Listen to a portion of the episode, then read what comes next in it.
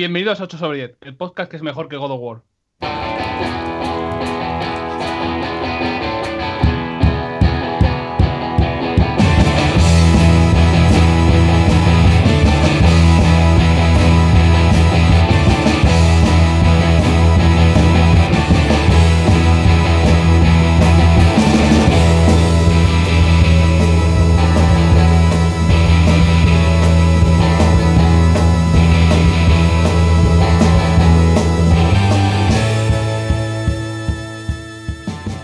Vuelta una vez más en el podcast de los videojuegos, la miscelánea y las tradiciones entre compañeros de podcast.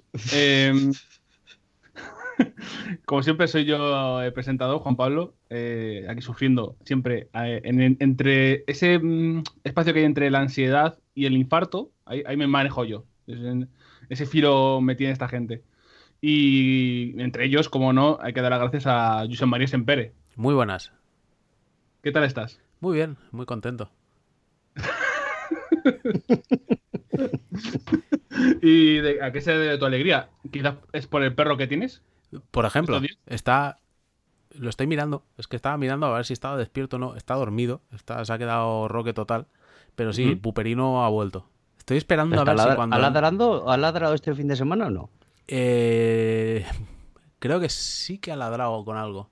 Sí, sí, sí, sí, porque, joder, es que esto tuve que hacer la prueba porque la amiga, que es la dueña del, del perro, me Sí. dice, me dice, hostia, le dije, joder, ¿y este no es de los que ladra con la tele? Y dice, sí, sí, dice, si ve animales se vuelve loco. Dice, porque no te imaginas lo que es ver el planeta de los simios con este al lado. Y evidentemente, o sea, fue decírmelo y decir, tengo que hacer la prueba. Y efectivamente, el ayer, no antes de ayer, por la noche puse un momento el planeta de los simios para ver qué hacía y efectivamente se volvió, se, se, se echaba, el, el perro se chalaba, o sea, se quedaba mirando la tele como muy fijamente y cuando aparecía un mico, el tío empezaba a, y a- y a ladrar. Y luego, joder, y le decías que no, que no, y lo ponías al lado y entonces como que miraba de reojo y se veía algún mono, entonces empezaba... "Ah". Pero sí, sí. O sea, que Pero no, ahora, ahora a un está campo, tranquilo, ahora está un, durmiendo. Lo llevas a un campo de fútbol y se vuelve loco, ¿no? Con, con, la- Claro, claro. con los racistas. Claro. Vaya tela. Eh, ¿Y has, has comido bien? ¿Has tomado un vaso de agua y esas cosas? Sí, sí, sí, sí. Hoy, como es el Día de la Madre, he invitado a mi señora madre a, a comer. Hemos ido a un Mm. sitio, joder, estaba llorando con la comida de buena que estaba. Y, y no, muy bien, una comida muy agradable. Y, y ahora, pues eso. Ahora no tan agradable porque me hacéis grabar y no puedo hacer la siesta, que es lo que me apetecería. No te has echado ni, ni un ratillo. Ni un ratillo. Porque te voy a ser sincero. He dicho, o sea, te he dicho, a la- eh, estamos grabando que era a las cinco y media, ¿vale? Entonces, Ajá. he llegado a casa y mi intención hubiera sido de echarme 5 o 10 minutos, pero me he acordado que estaban los sobres tochos del FIFA y que se acaban en hora y media porque hacen el renew a las 7 y digo, joder, tengo que comprar los sobres que no los he podido comprar antes. Y entonces en vez de dormir he comprado los sobres y ha sido la mejor decisión porque en uno de los tres que he comprado me ha salido Dennis Bergkamp, icono, y con Icono. eso... Bueno. Con eso... Pero a ver, a ver, ahora, que sacas, ahora que sacas ese tema. El otro día le salió a Pinhead, eh, Salah, con un 98. Ese no, 98. No, no, pero no le salió. O sea, eso lo puso O- porque, o lo es- vio, porque han salido los TOTS, que son los... Ahora están sacando, ahora como ya están acabando las temporadas. Aquí el rollo es que en FIFA van saliendo como unos cromos especiales, ¿vale? Entonces cada semana hay lo que llaman el equipo de la semana y hay las cartas IF, que son los Inform, que es los mejores jugadores de la semana anterior, pues como que tienen una carta que es de color negro, que es especial, y con las stats un poquito más subidas, ¿vale? Y entonces luego van haciendo eventos a lo largo del año, en lo cual salen pues unas cartas especiales. Y ahora, al final de temporada, salen los TOTS, que es el Team of the Season, que salen pues de cada liga, salen los mejores. Y entonces, el, esa que puso de Salah de 98 es porque han salido justo este fin de semana, bueno, el jueves salieron los TOTS de la Premier League. Y entonces Ujú. Salah es uno de los que, que, está, que tienen carta especial, que es con un 98. Pero ese 98, o sea, representa como, digamos, el overall de, del jugador. Sí. No es, no es sobre 100, ¿no? Porque hay más de 100. No, no, no, es sobre 100. De, hecho, no sé, no, 100 de hecho, no hay ninguno que tenga más de 100. Creo que la que tiene más son 99.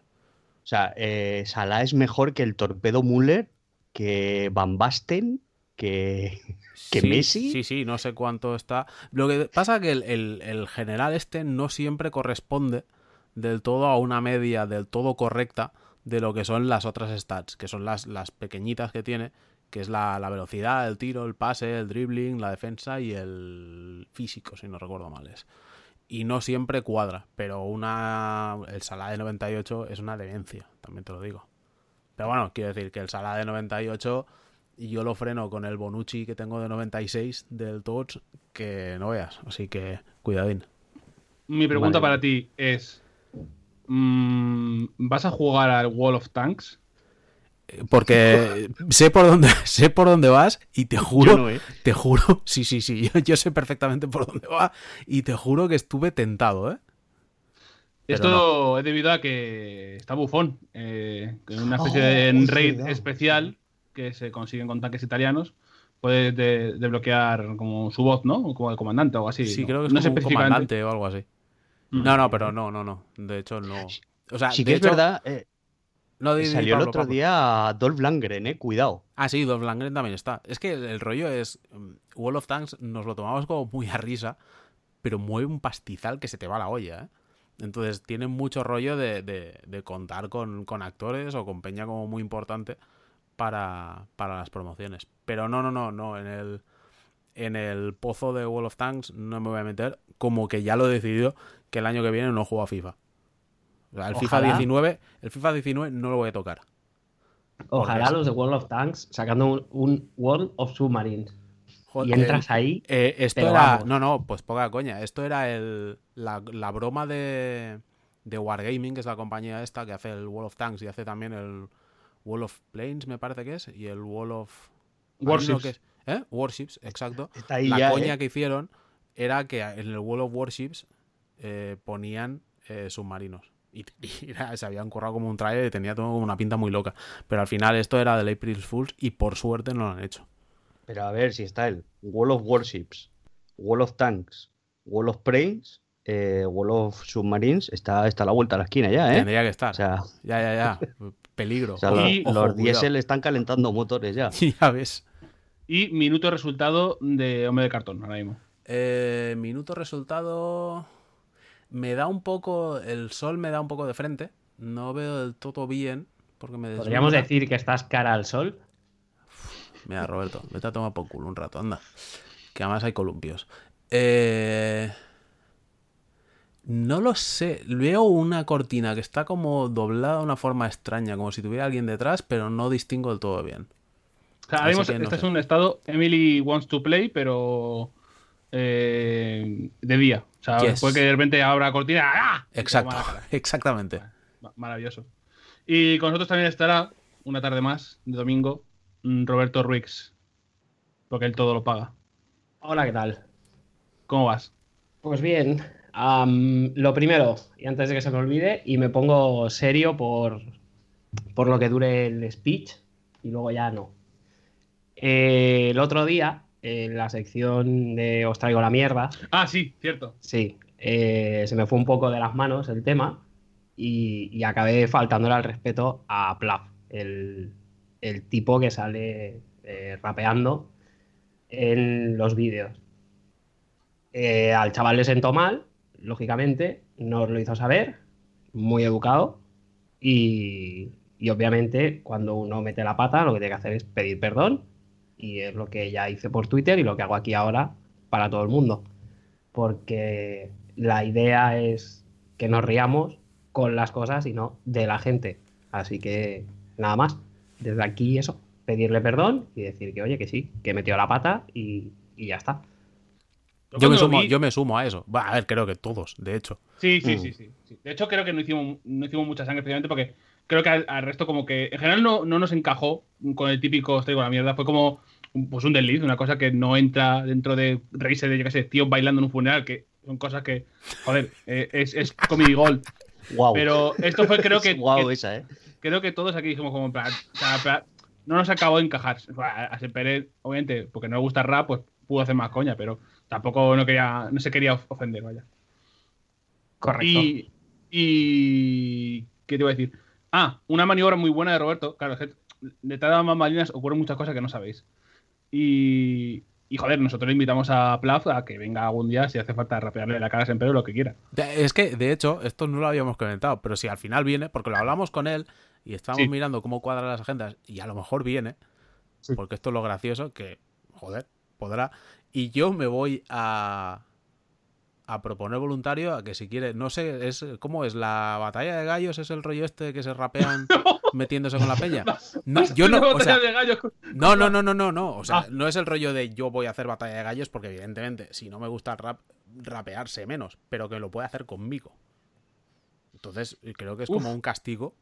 O con el podcast, eh, vea. en general. O con el podcast en general. Efectivamente. A ver, si, si hace la batalla de gallos y se mete con todos, es más divertido realmente. Un, un roast. Nos hace un roast, un y ya roast, está. un roast, un roast rapero. Pues sí. sí, Pero sí, lo sí. que quería decir es que Roberto, eh, en su afán de hacernos una anchoa mítica, Ah, sí, una anchoa milenaria, Sí, sí, sí, esto tienes que decidió, decidió, hablando en privado con Plaf, quedar para que viniese al programa cuando Roberto no estaba. Sí, sí, sí, Porque sí. Roberto en el siguiente podcast no va a estar, por vacaciones. Y dijo, nada, pues os cuelo ahí a Plaf y vosotros ahí os apañáis. En plan, no, vamos a ver, tienes que estar tú. O sea, que la gracia es que estés tú. O sea, a ver, el tema de esto era. La anchoa. No, era un poco hacer como el, el gobierno las devoluciones, en caliente, ¿sabes? Que no darle, o sea, no, no dejar que pasaran ocho meses, porque ya además hoy no sabía si podía grabar. Este es otro tema. Yo ayer curré, no sabía si iba a tocarme y no sabía si podía y lo estaba No moviendo sabía para si hoy hacerlo. ibas a tocarte. Eh, eso sí que lo sé cada día. Cuando me levanto, o sea, hay dos cosas que tengo siempre presentes: la historia de España y si me voy a tocar o no. Y, y claro, la idea era no dejar pasar mucho tiempo antes de hacer esta, esta disculpa Pero- pública, que es lo que es No, lo no, no, que o sea, realmente, realmente procedía que la disculpa se tenía que hacer hoy. Esto es así. Sí, sí, Pero sí. que tú, cabrón, que te querías caquear y colarnos el marrón, esto también es muy Bueno, cierto. Y ya que tú, estamos, ya Tú- que tú estamos. ya sabes que soy muy de escaquearme. No, no, de- totalmente. Porque ya que, estamos, ya que estamos haciendo que caiga la careta, la careta de Roberto, vamos a explicar también la No, historia de, hecho- de Infinity hecho, War. Lo que hemos hecho, lo que, lo que hago yo no es que se caiga, es mantener la careta. Bueno, que la claro, gente claro. no sepa quién coño soy. Claro, claro. por- vamos a explicar lo de Infinity War, porque esto también tuvo guasa. Porque fuimos, fuimos a. Fuimos el fin de semana pasado a ver Infinity War a la maquinista, como no, porque el niño, el niño Tal y, como anun- tal y como anunciamos. Quiero decir, si alguien no quiso ir a veros, eh, esto está, está en vuestras manos. O sea, Claro, claro. el- los datos se dieron y ahí fue quien Los fue. datos se dieron y, y vino gente. Supongo que no por nosotros, sino que Sí, fue sí. una casualidad. Pero la historia es que fuimos a la maquinista, el niño cazó sus Pokémones. Esto también es cierto, también hay que decirlo. Esto es, esto es falso Mm. de toda falsedad. No cogí ningún Pokémon mientras estuve es con cierto, vosotros. es cierto, o no es cierto que antes de entrar al cine, cuando estábamos cenando, cogiste el móvil y dijiste, voy a desactivar no sé qué porque me están saliendo las alertas del Pokémon. Sí, o sea, esto tiene una explicación y es que la gente, yo estoy metido en un grupo de Pokémon Go, creo que ya lo he dicho varias veces, y eh, normalmente cuando estoy en el trabajo o con gente, porque yo tengo un, parece que no, pero yo en la vida real tengo un poquito de educación, eh, lo que hago Sí, es luego explicaremos la educación que tienes. Silenciar los grupos y tal, para que no. Entonces, estaban venga, porque hay un evento, estaban venga a hablar, y lo que dije fue: voy a silenciar el grupo de Pokémon. Claro, Go". y esto casualmente cuando estamos en la maquinista. Hombre, cuando estoy con vosotros. Ya, O sea, vamos a ver. ya, ya. Si hubiese. Además, yo cuando cojo Pokémon, es, es muy fácil verlo porque hago así giritos con el dedo. Lo tiro por las curvas. Bueno, Es- es igual. La cuestión. No, no, es igual, no. No, no, Ah. es igual porque nos estás, nos estás haciendo la anchoa explicando una historia que no sí, sí, corresponde con la Si eres realidad. tú, que, eres tú que te lías, como los abuelos. Sí, sí, sí. Bueno, la cuestión. Vemos la película, muy buena película, Mm. por cierto. Una película en la cual un crítico de cine muy fantástico y estupendo ha dicho que es una gran película porque en ella pasan muchas cosas. Esto es así. Eh, el rollo es, salimos y vamos al lavabo, ¿vale? Entonces hago mis cosas y me lavo las manos. Y me estoy lavando las manos. Y entonces viene un chico, muy majo él, rollo, hostia, tú eres Empere, tal. Y yo pensaba que sería por, por Eurogamer, que es- normalmente ser estas cosas, pero no. El chico dice, hostia, es que os escucho en, en 8 sobre 10 y también el librero, me mola mucho y tal. Fue una situación un poco rara. El chico me alegra que escuchara el podcast porque lo estará escuchando. No le di las manos, evidentemente, porque, claro, me estaba secando las manos. Y era como, ¿qué hago? Me acabo de secar las manos, le, le doy la mano. Eh, no me acabo de secar las manos, le doy la mano ya. O no le doy la mano. eh, era como una situación un poco extraña, porque el lavabo Mm. como que para estas cosas no, no tal. Y le digo, hostia, Mm. pues Roberto está por aquí, igual lo ves y tal. Y el hijo de puta Roberto estaba detrás, a metro y medio, mirando como de reojo por el, por el espejo, riéndose, como rollo diciendo, ah, no sabe quién soy, no sabe qué cara tengo, nada. Y el hijo de puta, en vez de lo normal que sería ir al chaval y decirle, hostia, tal, muchas gracias, tal, no sé qué, no, no, el cabrón como que se cayó, no dijo nada, salió y dice, ah, yo aquí no tal, no sé qué. Y era como, pero bueno, esto muy mal, Roberto, en serio. A ver, pero ahora ha dado pie a una situación mucho más cómica que si yo me hubiese presentado allí, hola, que soy yo, tal. O sea, es así, yo lo hice por el podcast, por el contenido. Yo, es otra cosa que tengo siempre presente, la cara de, de JP diciéndome, guarda contenido. Entonces, No me metas en tu basura. Es increíble cómo hace la anchoa realmente. O sea, encuentra una manera de darle el girito a todo. Sí, sí, sí. A ver. Roberto, status ¿Qué update de las palomas. eh, ninguna. Ah, no, mi- mira, acaba de llegar una, así como Es que- color es que negro, negro sucio y se va. A ¿Ya la está? Ya está, no hay. Es que no sé, están como muy. Muy así, muy desvaídas. Están como el tiempo, raras. ¿Y tú cómo estás? Bien, estupendo porque me voy de vacaciones. O sea que. Otra vez, otra vez. otra vez dice. ¿Sabes? Ojalá más. Ojalá no tener que trabajar. Eh, sí, de hecho, estamos aquí, somos pro plataforma bajo el trabajo. Yes. Pues nada, eh, solamente nos queda recordar que desde el Ebro nos llega la voz de la esperanza, Eh, el ASMR Maño, eh, la enciclopedia, eh, la abogacía eh. y el rayo de luz que nos guía a todos. Pablo Casado, ¿Qué pasa, guapos? ¿Qué tal estáis? ¿cómo te encuentras? Pues bien, aquí, aquí sintiéndome traicionado por la traición, ¿eh? porque has dicho que he enchufado la consola para jugar, pero Has enchufado la consola. o sea, no, no. Has dicho, no, espérate, no me, no me toques, no me hagáis todo la anchoa que me cabreo. Estábamos antes de grabar con la tontería de que jugáis mientras que. mientras Esto está grabado, ¿eh? Está grabado, Está grabado, luego lo pones. Ponlo después, que se escuche después de los créditos. Eh, y se ha escuchado perfectamente el pip. Sí, sí, sí, no, sí. De la sí, consola está de enchufada. eh. Está claro. Y te he dicho. ¿Vas a jugar a consola? Me ha dicho. eh, no, eh, no he encendido. te voy a actualizar. Plan, Que me. ¿Cómo que no has encendido? Si, está, si he escuchado.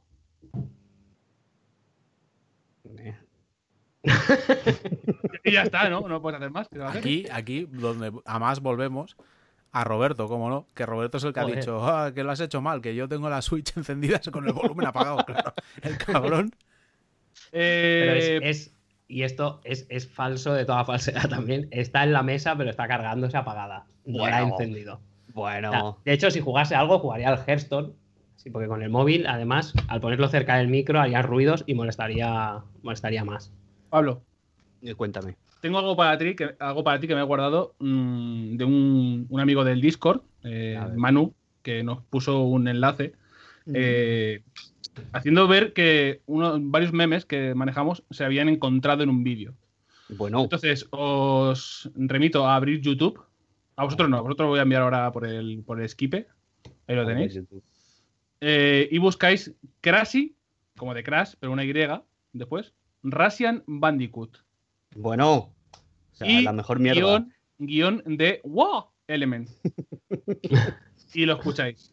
Pablo, por favor, necesito que lo abras y lo escucho en 30 segundos. Espera, Tampoco hace falta hacer un montaje muy largo para, para juntar, eh, en este caso, el WoW de Crash con nuestra canción favorita, el séptimo elemento. ¿Era el séptimo? No, eh, la de Vitas. Eh, Element hemos quedado, ¿no? sí, Crash tenéis? Band- The War Element. A ver, ahora mismo lo estoy abriendo, ¿eh? vale. 30 segundos. Dale, dale ahí, dale bien al play. Impresionante. O sea, El- ya tiene todo lo que me gusta. ya, ya está, ¿no? Ya, ya con esto estás contento, ¿no? O sea, ya eh, tiene, tiene una cosa que me gusta particularmente y es que utiliza la animación de Crash Bandicoot, ¿vale? Su- eh, superpuesta sobre el vídeo original, que eso es una cosa que no todos hacen y que yo reivindico muy fuerte. Claro, claro.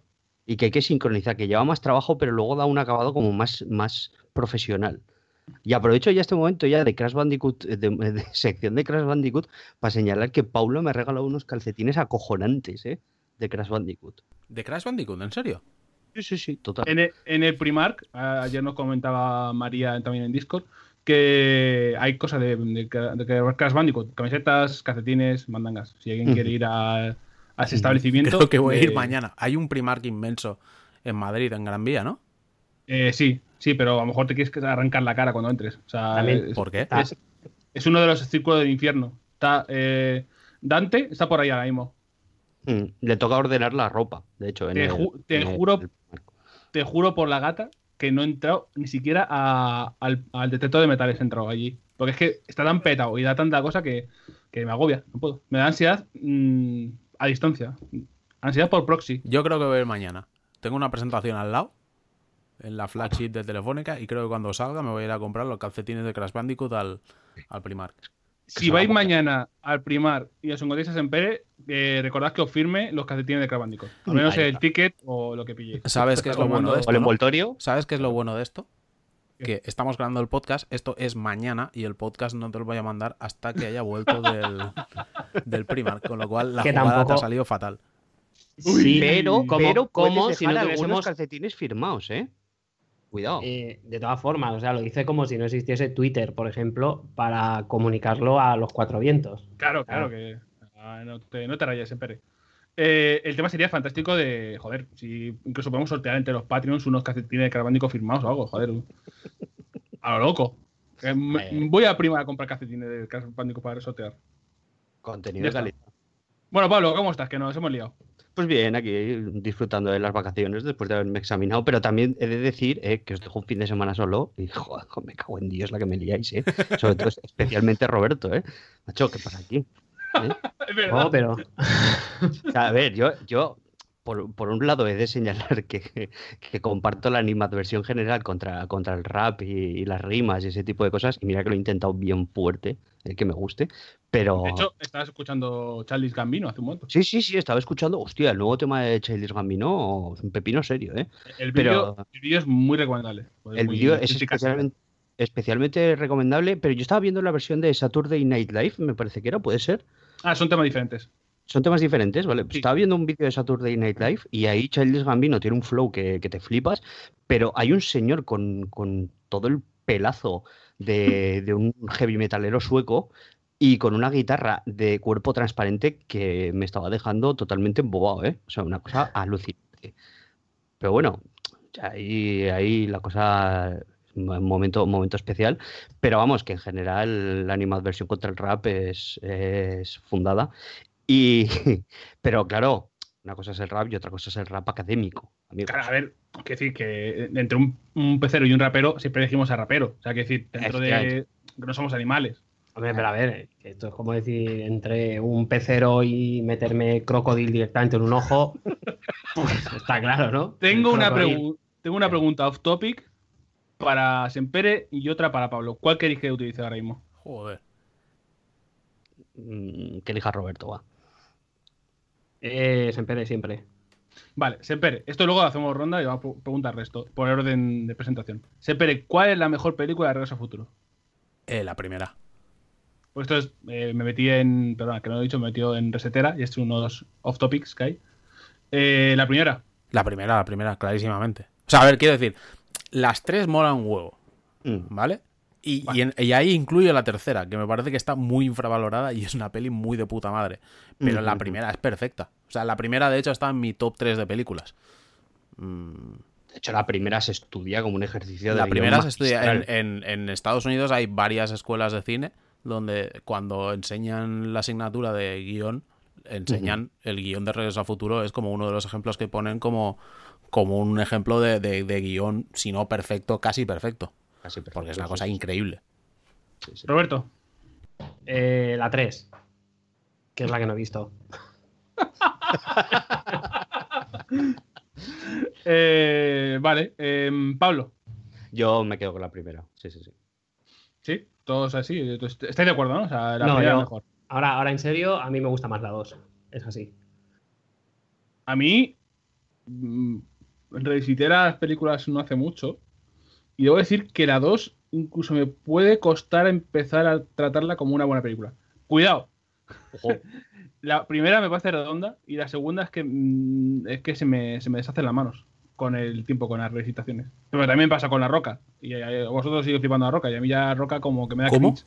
Pero si es un buen actor, tío. Es que nu- nunca te das cuenta, pero vosotros dais mm, vuestras opiniones locas, como, se, como Roberto con el Journey y tal, y yo intento mantenerme estable en una. En, en- casi- invisible, como Drax, pero. Pero a veces tengo que soltar estas cosas, porque, ¿verdad? Pues la roca se me cayó. Hace Pero poco a ver, vamos, vamos a ver, vamos a me ver. Para, para, para. Eh. Tiempo muerto. Y cara a cara también se me cayó. ¡Ojo! A ver, Oh, eh, guay, eh. con, to- todos los respetos, con todos los respetos, pero decir que la roca o cara a cara no son la rehostia es de ser un poco hijo de puta. Mm, bueno, es, es un buen insulto para el Día de la Madre. Ya, ya.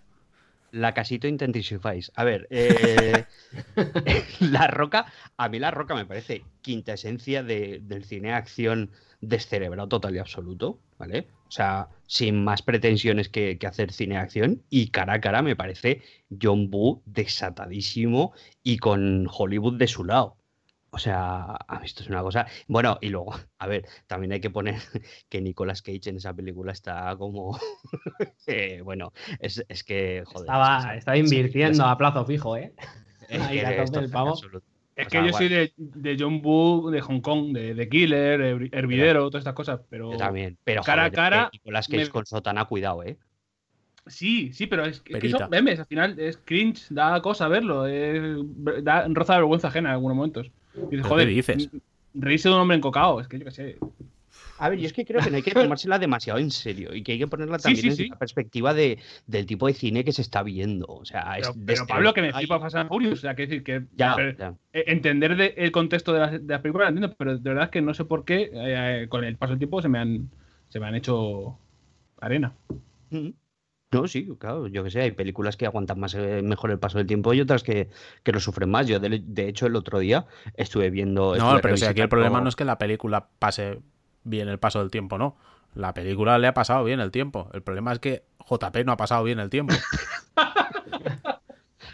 No, me, me refería para cada uno. O sea, de hecho, eh, yo estuve revisitando hace poco con, con la release en Blu-ray de La Cruz de Hierro y me parece incluso mejor película que cuando la vi. O sea, para mí es mejor película que incluso cuando la vi y ya Joder, me parecía una obra maestra del cine bélico. O sea que... Pero ¿Te ¿te ha pillaste, te pillaste el Blu-ray? ¿A qué? ¿Te pillaste el Blu-ray? No, he, conse- he conseguido la versión en Blu-ray. Eh, lo- Ah. Eh, vale, sí. Eh, el streaming. Eh, Pablo, eh. ¿te ha pasado con alguna película? Así que a ti que... Que se me haya caído. Sí. Uf, estoy mirando, a ver. Pero es que, claro, yo soy de revisitar poco cine porque, porque veo mucho, a ver, en la medida de mis posibilidades, ¿vale?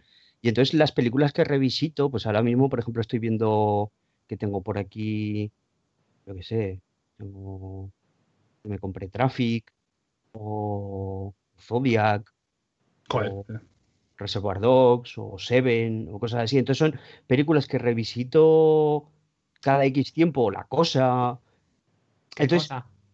La cosa más asquerosa, Zapatitos Rosas. Entonces, esas son películas que, claro, cada vez que las vuelvo a ver digo, joder, es que, claro, es que se están consideradas obras maestras por algo. Pero me parece que hay pocas películas que, que para mí no hayan aguantado el paso del tiempo que yo haya revisitado varias veces. A mí me ha pasado esto recientemente. Recientemente como ayer, de hecho. Oh, Hostia. ¿Con qué?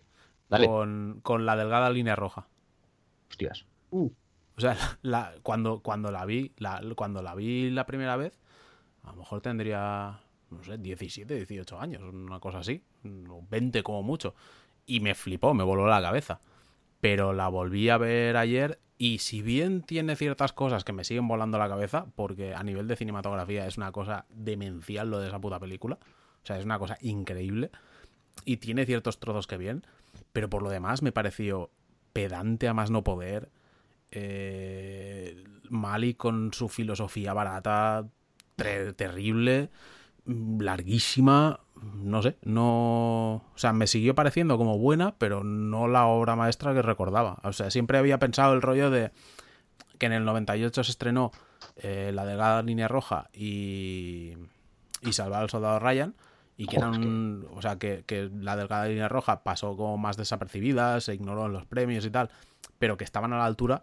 Y después de verla ayer, joder, era como, no, no, es que no hay color. Es que realmente Salvador al soldado Ryan es tan mejor que la delgada línea roja que no hay punto de comparación. Mm. Pero también es verdad que sí que son, son dos películas como muy diferentes realmente. Pero sí que Sí. tenía, tenía otro recuerdo como mejor y me, parecía aburrida. O sea, había momentos en los cuales me estaba durmiendo. Luego también sí que tenía algunas secuencias, algunos trozos que me parecieron la rehostia. Y que ya te digo que a nivel visual, banda sonora, etcétera, cinematografía, me pareció increíble. Pero la peli me pareció como aburrida, como pretenciosa, no sé. En fin. Y como no pienso hablar de cine con Roberto, le voy a preguntar, ¿qué tenemos en las mandangas, Roberto? ¿Qué, qué ves ahí en la escaleta que pueda llamarte a ti la atención y que pueda estar, no sé, en primer puesto en el orden y con un tema que tú puedas tratar? Ah, pero que habría que abrir la escaleta o algo hoy. ¡Que te mato! Es- nada. Hoy estamos más chill porque hay menos mandanga, menos Sí. tema, pero se puede sacar más- cosas. Sí, y tal. Que. Esto es bueno, un poco lo que te, lo, perdona, lo que te he colgado ahí en, en la escaleta es un poco eh, una explicación más, más avanzada sobre lo que ha ocurrido. ¿Tú explica lo que ha ocurrido Resumen, hoy? please. Eh, no es de hoy, eh, la noticia, pero bueno. El tema es que Kimishima, nuestro querido presidente de Nintendo y señor con cara de mafioso japonés en sus ratos libres, Correcto. decide, bueno, chapa, echa la cortinilla y dice que se va. Que, que está harto de, de ser presidente de Nintendo. Bueno, no, en realidad no, se va porque, porque dice que, que, bueno, que le cogieron aquello del momento en que Iwata, este sí que chapa del todo, y, y que estaban ahí en medio de la transformación, el lanzamiento de, de la Switch y tal, y que hacía falta alguien, no sé qué, pero que, que nada, que él sabía que era temporal, y han elegido a un señor que se llama Tat. Un segundo que lo encuentro, porque ahora se me ha, se me ha ido, tío. Lo ido a mirar, dado sin querer así. Ah, Su, No. Suntaru Furukawa. Shun- Shun- Shuntaro Furukawa. Espérate, que tenemos un eh, experto en leer eh, apellidos japoneses. Eh, Pablo. ¿Cómo se llama el nuevo presidente de Nintendo? Shuntaro Furukawa. Gracias, Pablo. de, de los Furukawa de siempre. ¿eh? Su abuela tuvo una panadería y, y bueno, pues eso, que va a ser el presidente de Nintendo, un señor que anteriormente estaba en el departamento, espera que lo leo porque es, es muy bueno, General Manager of the Corporate Planning Department, que supongo que es algo... ¿Por qué hablas Sí, como si es el- fueras Emilio Botín? Es el puesto más japonés que se me ocurre. ¿eh? Sí, sí, sí. Pues eso, que el departamento de planificación corporativa o algo así. Esto a saber qué cojones es. Son de esas cosas que hacen para que la gente tenga una tarjeta muy larga. Ese, eh, eh, ¿Quién No es? sé yo, ¿Quién no es? sé yo. Pablo, Pablo. Uy, ¿qué pasa? ah, mira el móvil. Sí. Se ha acoplado que flipas. Pues, Pues Mira la consola, ya por- mira el móvil. Lo tengo localizado por el librero y me lo hace. Aleja el móvil o te arranco las manos. Ya está, ya está, ya está lejos. Disculpad Pues- las molestias. Que dicen que, que lo han elegido. Tiene 46 añitos la criatura. Y dice que lo han cogido por el deseo de Nintendo de mantener al- a la cúpula directiva joven. Vamos a ver. A 46 años ya no es un chaval el tío. Pero bueno. Hombre, 46 años para dirigir Nintendo. Sí, sí. Hostia, eh, a ver. En términos generales, el tío no es joven, pero para esos niveles es un poco joven. 42 tenía Iwata. Pam, Bueno, pero ver. Iwata era una excepción. Y era otro era rollo. De hecho, te voy, máquina. te voy a decir una cosa. Estoy, me estoy mirando lo que había hecho este señor y todo el rollo. Con este la van a liar. Este, le- este les va a hacer un desaguisado. Este la va a liar. No sé ¿Por por, qué? qué? no sé por qué, pero tengo, tengo un pálpito de que este la lía en Nintendo, ¿eh? ¿Por qué? No lo sé. Este es capaz de sacarte una Virtual Boy 2 o una historia de estas. Yo este, este, este la lía. Mira la cara que tiene. Sí, no, no, tiene un poco de. A ver, de, de cara de, de novita de la vida. Pero... Es que es muy novita. No, pero. No, porque. Bueno, ha dicho lo que todos, ¿no? Yo, uy, sí, he jugado toda mi Pero- puta vida, eh, estoy muy orgulloso de estar aquí, no sé qué. Es que yo, el, rollo, el rollo es. O sea, Kimishima. No, porque Kimishima es un poco que parecía que es- era una cosa como interina, ¿sabes? Que era. Kimishima era el novio rebote. no- sí, sí, sí, un poco así. O sea, es. A ver, Kimishima yo creo que, que acabó ahí un poco, por desgracia, pues porque murió Iwata. Pero el rollo es, no sé, eh, Yamauchi tenía una visión muy clara, era la familia que había llevado Nintendo toda la vida, etcétera. Eh, Iwata era un puto genio, esto es así. Y además era un tío que venía de haber desarrollado juegos, había estado involucrado en el desarrollo de las consolas, etcétera. Pero este, en cambio, no sé, que estoy mirando un poco lo que había hecho y tal, y es como sí, el, el planning general de no sé qué, de no sé cuántos, pero no. No sé, no, no lo acabo de ver. No lo acabo de ver. Que a ver, que también te digo que, que si lo han escogido, mm, no habrán puesto al primero que les pasaba por ahí. O sea, que tendrá su razón. Pero no sé, a mí a priori es como que no me da. No, No dicen también que lo han elegido, lo habían elegido un poco por lo que estuve leyendo yo, porque el tío sé que ha trabajado también fuera y habla inglés como Dios manda y ahora quieren tener una relación mejor con la gente de Nintendo of America y tal. Entonces entiendo que por ahí. A ver, esto, este, no sé yo. En, en el post que os he pasado del artículo de, de Forbes, que- en, en fin, eh, co- comentan eh, eh, más en extensión por qué se ha elegido a esta persona. Y una de las cosas que dicen es: el papel del señor Furukawa como presidente es sacar lo mejor de las excelentes personas responsables del desarrollo de software, desarrollo de hardware, ventas y marketing. Que es una frase que a mí no me dice absolutamente nada. No, no, es que es la, es, es la típica frase que te mandan cuando entra un jefe nuevo. Había, sí. había una Va a movida. emprender la transformación para el cambio de paradigma y enfrentarnos a los cambios que se avecinan y Los afrontar retos los, del mundo los moderno. nuevos, los nuevos Había- retos de la manera más satisfactoria posible. Sí, había una movida con, con- con este tío que leí, pero ahora no sé, no recuerdo exactamente las palabras ni los puestos y tal. Pero decían que, que una de las primeras decisiones que iba a tomar este señor era que él consideraba que hasta ahora eh, las decisiones en Nintendo como que las tomaba demasiada gente, que había como una, una jerarquía con mucha gente que tomaba las deci- decisiones y que este tío lo quería reducir a que fueran él y cuatro más. Y eso a mí ya me preocuparía bastante, sinceramente. Bueno, según y cómo, igual es hasta buena idea, ¿eh? porque si están metiendo baza ahí los, eh, los inversores, inversionistas, iba a decir, ay, mis cojones. Los inversores. no, no, no, pero no con, no con no sé inversores, sino con gente de dentro de la compañía, ¿eh? No, Mira, no, no que... Pero no sé, quiero decir, a ver, si yo fuera en Nintendo, precisamente ahora no cambiaría nada de la estructura. No, pero a ver, o sea, aquí pones-. Pones, pero esto es un poco inercia, porque, a ver, Kimishima se lo ha encontrado todo hecho. Tenía la Switch ya lista, el, o sea, le ha venido todo sentido- rodadito. Sí, pero lo digo en el sentido de que la Switch, el, el Labo, por ejemplo, eh, la 3DS, todas estas cosas, pues que son consolas que habrían desarrollado y que habrían tomado las decisiones según el plan antiguo y que seguramente habría pasado pues por muchas manos, que habrían ido aportando ideas y tal.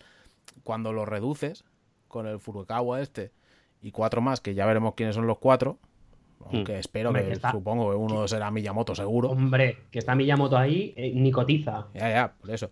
Pero quiero decir que, que, no sé, que a mí me parece peligroso que este tipo de decisiones tan grandes, que al final es lo que hay que hacer, pero me parece peligroso reducirla a un grupo tan pequeño, porque es cuando hay menos ideas y es más fácil que la cosa descarrile, desde mi punto de Eh, vista.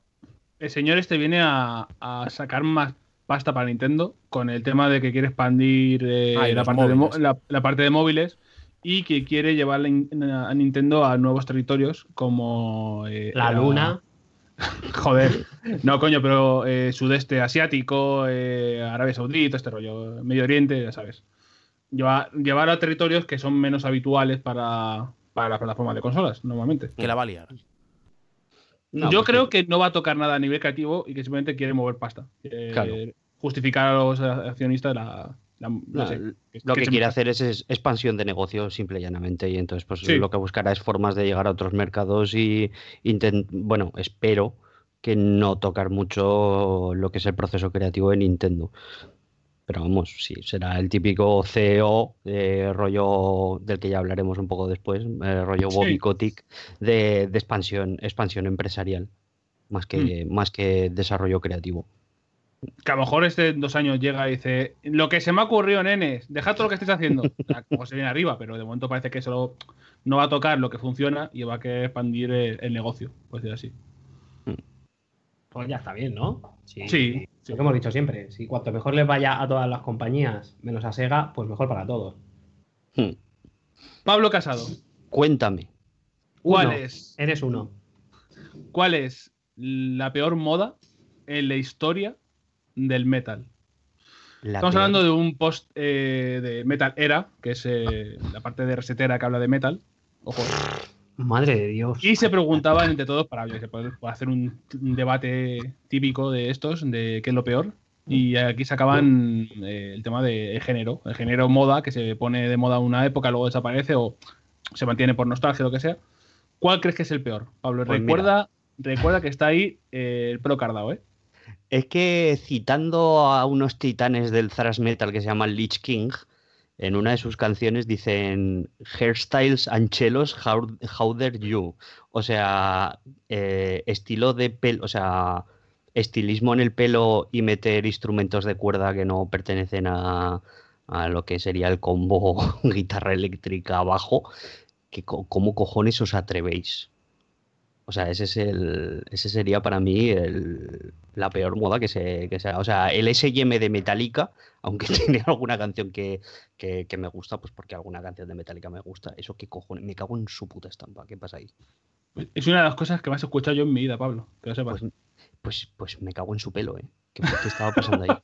Pero que ahí- eso no es una moda, eso es un disco aparte que sacaron y ya está. Me refiero a modas eh, géneros, en plan nu metal, metalcore, Como género, metal. como género el, el, el nu metal. O sea, Pero, eso- Pablo, Que no, hombre, que no. Chandalito yo- ahí con los decir que clarísimamente el nu metal. Esto es. O sea, eh, dentro del nu metal hubo alguna cosa aislada que estuvo guay, pero por lo general lo del nu metal fue dramático. No jodamos. Eso es un espanto con todas las letras, hombre. A ver, yo entiendo que hay que buscar nuevas fronteras y cada vez empujar el, el- eso, cualquier estilo musical hacia, hacia, hacia sus límites y buscar a ver nuevos sonidos, nuevos riffs, etcétera, etcétera, etcétera. Pero el nu metal es un espanto total y absoluto. O sea, tú ves, tú ahora te pones cualquier disco de esa época y dan puta vergüenza ajena. O sea, Pero, pero que yo lo hago de forma habitual. Deftones, eh, nada, y tal, no- ni- ningún problema. De, de hecho, Deftones es una banda que ha evolucionado muy bien desde nu metal hacia nuevos sonidos. A ver, eh, siempre, estamos que- hablando, siempre estamos hablando de generalidades, ¿vale? O sea, cuando Sí, se sí, habla sí, de sí. un género, se habla de generalidades. Pero tú me dices, Limp Bizkit, por ejemplo, me cago en el. eh, no, no, no, no, no, no. Fatal. Fatal. Roberto, por. eh, No, no, yo es que, yo es que con, con este tipo de gente no discuto, ¿sabes? Es como los pesados, o sea, yo con los fan, con los fan pesados no, no discuto, porque son, ay, no, es que, uy, ¿dónde? Ay, con los, haciendo scratches, ay, rapeando, madre mía, anda por ahí. Viejos, que sois unos viejos, sois más viejos que yo, coño. Y yo Y soy más para- viejo que la orilla del mar, no me jodas. ¿Y para ti qué moda fue o qué género fue el peor del metal? Eh, el metal en general, los, Ah, claro, nos ha jodido. Los metal, o sea, para mí lo peor del metal son los metaleros estos de, ¿sabes? Rollo los, los heavies estos de Gran Vía. Hombre, esos que se vayan a su puta casa, vamos. O sea, todas, Eh, todas mariscal. Asterisco, asterisco, algún día contaré lo mío y lo de los heavy de Gran Vía, ¿vale? Asterisco Vale. ahí, apuntarlo. A mí toda, todo este rollo del, ¿sabes? El, el- el- el purismo del metal es que me come mucho los huevos. No, sí, sí. A ver, yo en general, menos purista que yo para el heavy metal, es complicado, ¿eh? Porque yo Mm, Pablo, yo escucho, escucho cosas muy, muy avant para lo que se, para lo que se ha hecho durante, durante toda la historia del heavy metal. Muy Lo que avant-garde. pasa es que- sí, sí, sí, tócate los huevos. Pero eh, la cosa, la cosa es que hay, yo para mí hay estilos que por la propia, o sea, por las propias convenciones del, del estilo, es que estaban condenados a la muerte en. Pero a ver, en nada a y menos. Que, en el, que en el nu metal tienes eh, Deftones, tienes Limp Bizkit, tienes Korn, o sea, son cosas que se parecen como un huevo y una castaña entre ellas. Tío, Limp Bizkit, o sea, el recorrido musical de Limp Bizkit se acaba, o sea, empieza y acaba en el primer disco y gracias. Pero Limp Bizkit, ¿hasta qué punto es nu metal y hasta qué punto es rapcore de ese? es nu metal. Yo es que con la. con- esta es otra. O sea, lo, lo, lo más peor del metal es la mierda esta de las putas etiquetas. Bueno, eso Esto sí. es hard progressive, eh, hair, Ya, bueno, pero es que esto pasa con absolutamente Venga, toda la música, Roberto. Claro. Eso, Indie eso. folk, folk Claro. indie, eh, indie folk de derechas, es que taburete, es que o sea, hay muchas, hay muchas Taburete. cosas. Etiqueta. Pero siempre Taburete recordaré, core. que- siempre recordaré que Rhapsody, eh, grupo italiano, se definieron a ellos mismos, atentos al género, como Hollywood Speed Power Metal épico melódico. No me olvidaré jamás de esta mierda porque dije, Pues- ¿qué cojones hacéis con vuestra puta vida? Pues eso, a mí, o sea, La música clásica del futuro. ¿qué puta, qué puta mierda de etiquetas son estas? Mm. Esto ya es como el soy crudivegano verdiloncio, que es que solo como cosas crudas y verdes. Venga, hombre, acuéstate ya. Ah, Yo a Bueno. partir de ahora, yo acabo de descubrir con esta conversación que solo voy a escuchar taburete core y a tomar por culo.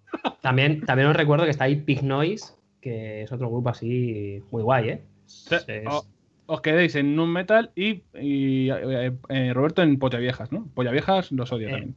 es- Como género. No, más que polla viejas, los. Podríamos decir esto, puristas, así, porque es que me dan mucho asco en cualquier género. O sea, tanto de, de cine, como de música, como de videojuegos, todo. Toda esta gente de esto es así, no se puede tocar. mm, o sea, es que me. Yo estaba pensando, mientras que estaba haciendo las caretas esta tarde, eh, y es un poco quemarme a lo bonzo, pero creo que lo peor que ha pasado como moda ha sido el power metal. Y Ay, yo vale, soy, hombre, por favor, no. soy muy fan, muy fan del power metal, pero luego cuando te pones a revisar lo que ha hecho, qué ha trascendido y cómo es, es el que menos ha, eh, ha- ha dado nada al, al metal. Cuidado, Pablo, ¿eh? Piénsalo bien. Mira, Tiene- Pero a ver, dentro de, dentro de Power mejor Metal, el- dentro de Power Metal, ¿qué grupo estaríamos diciendo? A ver, Claro. eh, eh, Sonata Ártica, Stratovarius, toda la, toda la rama Blind. Guardian es power metal. Blind Guardian, eh, Blind Guardian. eh, Es, es flipado metal. A mí está todo esto por ahí, me parece terrible. Está por ahí. ¿Ves? Todo Esto, esto no ha ido a ningún lado, Pablo. Sí, pero o sea, en nostalgia de los 15 años. Vale, sí. O sea, no te, no te digo que no. O sea, es, es. En el fondo es una música que cuando tienes cierta edad te flipa porque es súper bom- bombastic, como dicen los americanos, ¿vale? Y, y te entra y dices, pero, pero, tronco, pero, pero, pero, ¿qué es, qué, qué es este asalto a todos mis sentidos? ¿Vale? Sí. Pero eh, musicalmente hablando, y hablando en serio, el recorrido de, de, mm, de Blind Guardian, eh, eh, solamente el Nightfall on the, in the Middle Age, eh, no, in the, Middle Earth. in the Middle, joder, estoy yo fino hoy con la, con la memoria. Eh. Nightfall in the Middle Earth, Sí. la primera canción, eh, o sea, coge a toda la discografía de Limp Bizkit y se le mea en la cara. Pero Pablo, que no ha ido a ningún lado eso. Luego Pero que da igual que no vaya a ningún lado, es que el nu metal tampoco ha ido a ningún lado. Perdona, perdona, Eh. perdona, perdona. No, no, no. Sea, vamos a, a establecer aquí un punto en el que no se puede discutir más.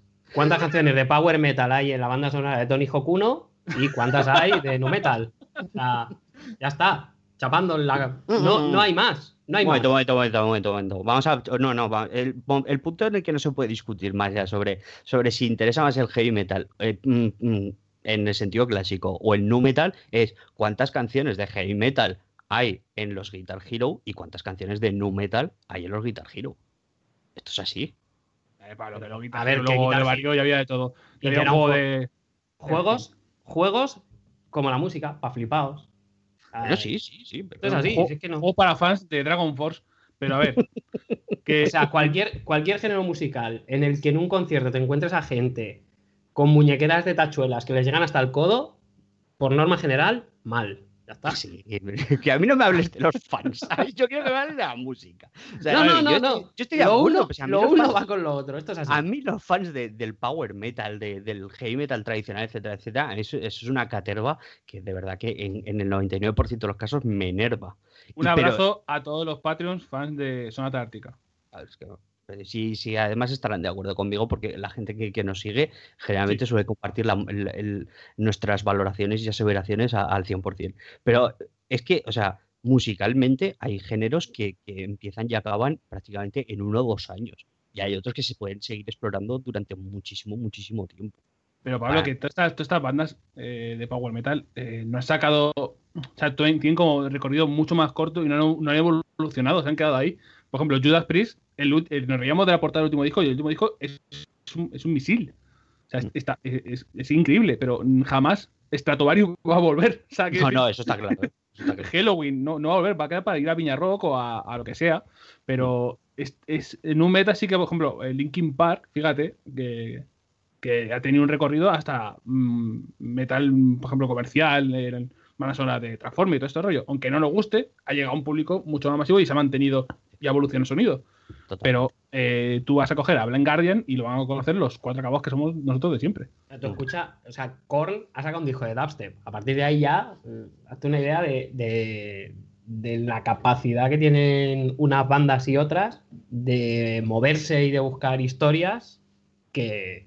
Porque es lo que decimos, o sea, quitando a, a los heavies estos rollo metálica que han hecho ahí, ¿no? Lo voy a hacer músico con una banda de estudio y tal.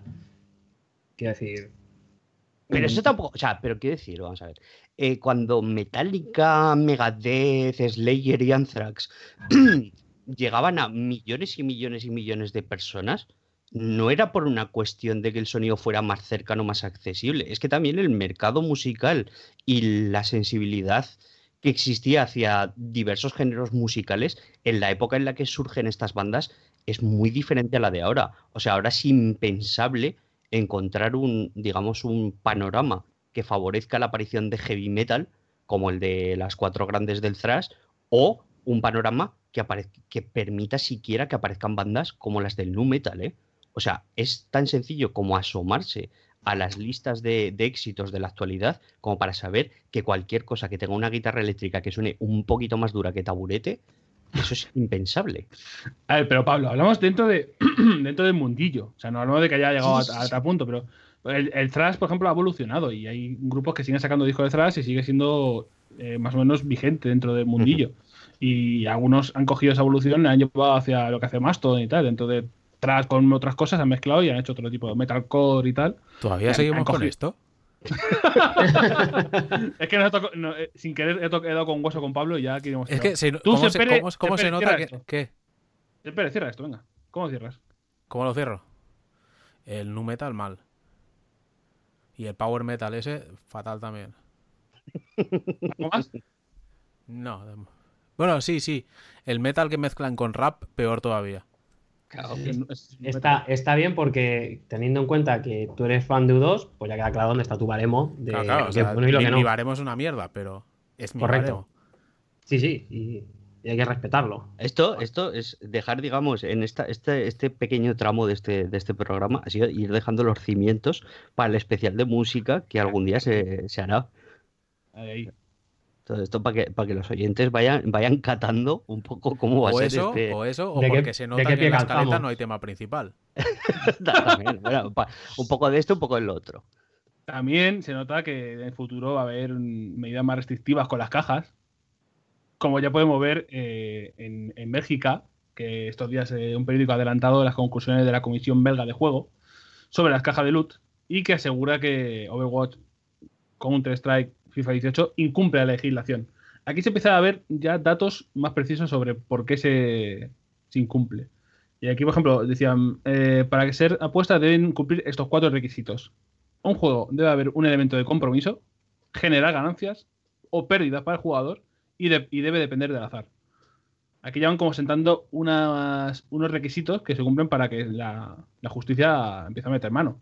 Y dicen que las multas a las que se enfrentan las desarrolladoras podrían variar desde 800.000 y 5 años de cárcel, aunque como los menores pueden hacer este contenido, las multas se podrían duplicar hasta 1.600.000. Pero es que esto es, esto es como la multa que le han metido a Vertis de 1.200 euros. O sea, pero qué, o las que les meten por publicidad a las cadenas de televisión.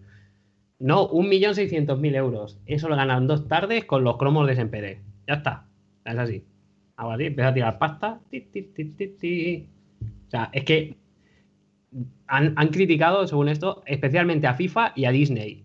O sea, Disney, 1.600.000 euros, se lo saca vendiendo perritos calientes en, en el Disneyland de París.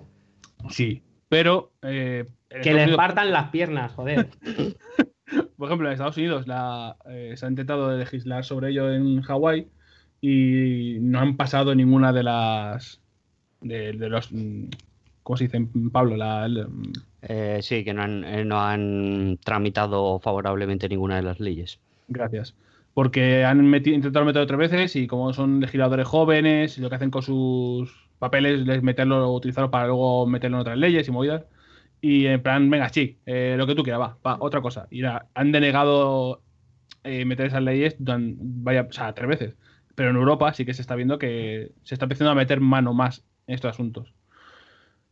El- Que también te digo, o sea, a mí me dicen, te vamos a meter una multa de 1.600.000. Y digo, ¿qué me cuesta sobornar a un congresista? ¿3 millones? Pues eso que gano, ¿sabes? Son dos multas, venga, pam, pam. Y Mm. sobornado. Y ya te dice, no, para atrás. pero esto tiene que influenciar al final en cómo se desarrollan este tipo de mecánicas. Por, por cojones, ya por presión, tiene que ir poco a poco, eh, o incluso por publicidad negativa. Porque incluso dicen, eh, aquí comentaban que critican también el uso de figuras conocidas como Cristiano Ronaldo para promocionar lo que consideran como apuestas encubiertas.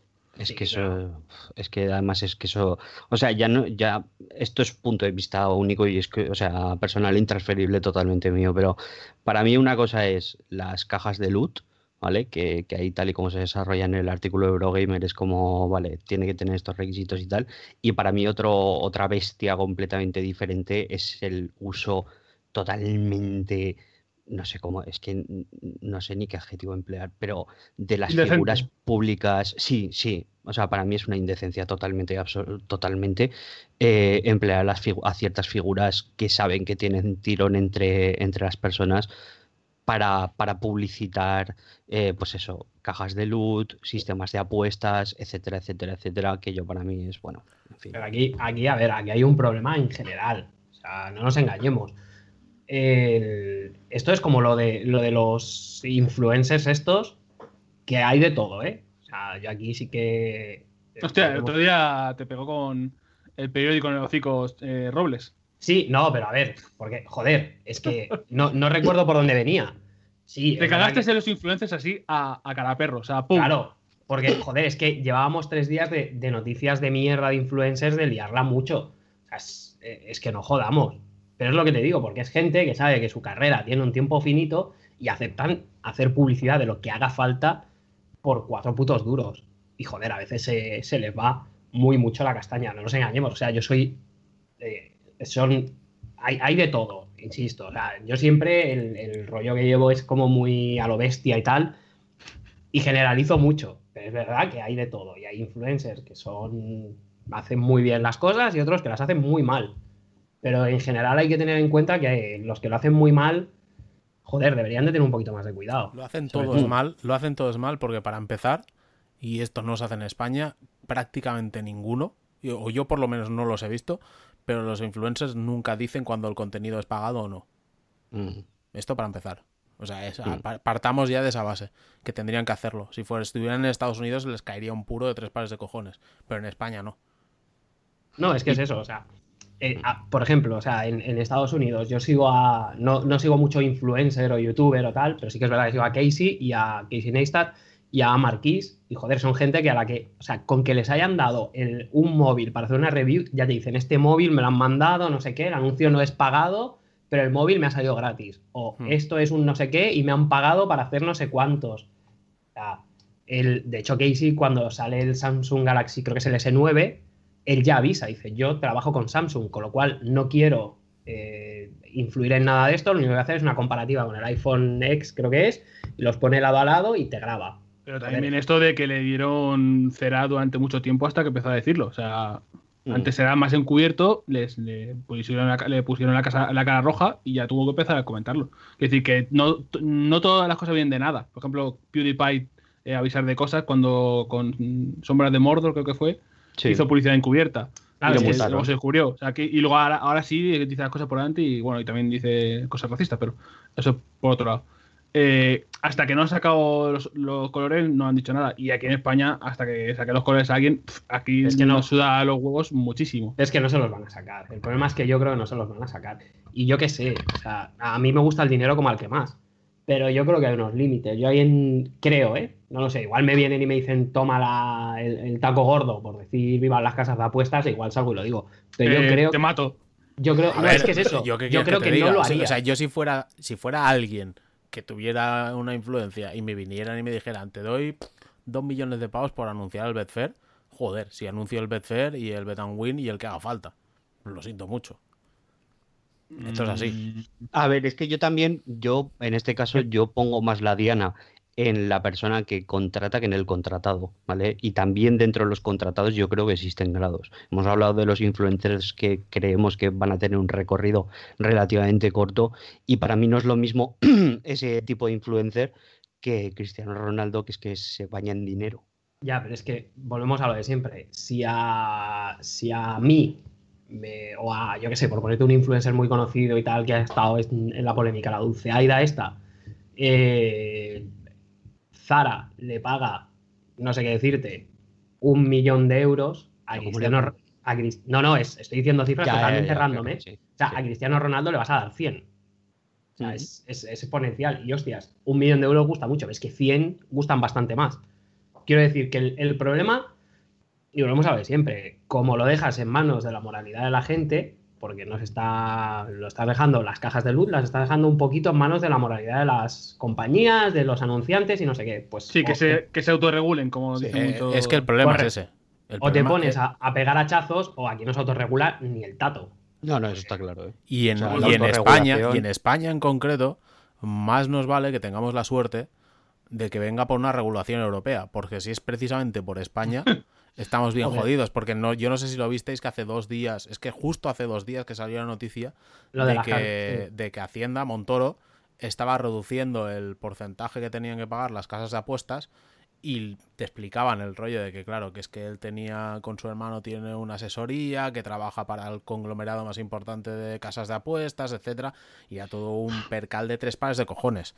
Y claro, luego te explicas, ahí hay una, una puerta giratoria y unos conflictos de intereses que pero que flipas. Lo que pasa es que, claro, aquí, aquí uno hace lo que quiere y si no te sacan un vídeo robando dos cremitas en un Carrefour, mm, no limite ni el tato, ¿sabes? Dato, decir que, dato real, nos, eh, nos mencionaron otro día en Twitter porque alguien había preguntado, ¿hay algún podcast de temática política interesante? Y alguien dijo 8 sobre 10. Joder. y yo, ¡eh, hola! A la cárcel. Eh, sí, pero, pero quiero decir que, la movida es que, que, el, problema es, o sea, yo no creo que el problema lo tengan los influencers que anuncian ni las compañías que ponen pasta, no, están haciendo una cosa que se ajusta dentro de la, de la legalidad. Luego, moralmente, puede ser más reprobable o menos, eso es independiente, pero el problema es que tiene que haber una legalidad. Lo que no puedes hacer es lo que se está pasando con las cajas de luz hasta ahora, que es un poco de que se regulen e-, ellos y se espabilen como quieran. Joder, luego pasa lo que pasa, claro, que si el niño se gasta un pastizal, que si no sé qué, que si no sé cuántos, y ya no vamos del que es algo que ya comentamos en su momento, pero que esto es un poco la puerta a otras cosas. Y entonces yo, por, yo por ejemplo, es algo que, o sea, es una realidad que no conozco, porque no, no conozco casos cercanos y tal, pero a mí me flipa precisamente esta semana que estaba viendo comentarios con el tema del juego y tal, pero la gente que estaba comentando de, tema de, chavales de 15, 16 años que se están volviendo adictos al juego porque cada vez tienen más fácil apostar por internet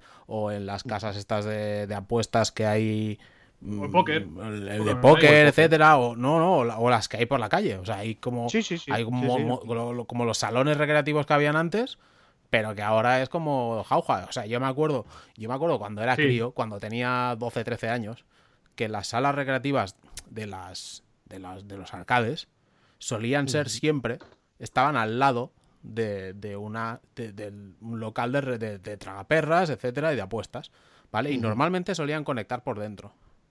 Pero hostia, cuidado como tú estuvieras en la parte de las recreativas e intentaras pasar al otro lado por lo que fuera, porque querías ir al lavabo o porque te habías perdido que te arreaban una hostia y te devolvían al sitio que te tocaba. Y eso ahora no pasa. el de la riñonera y las llaves. Era la, la percepción social, como, como señalas, era totalmente diferente. O sea, además es que incluso el mero hecho, vamos, esto, esto es tal y como lo percibía yo en aquel momento.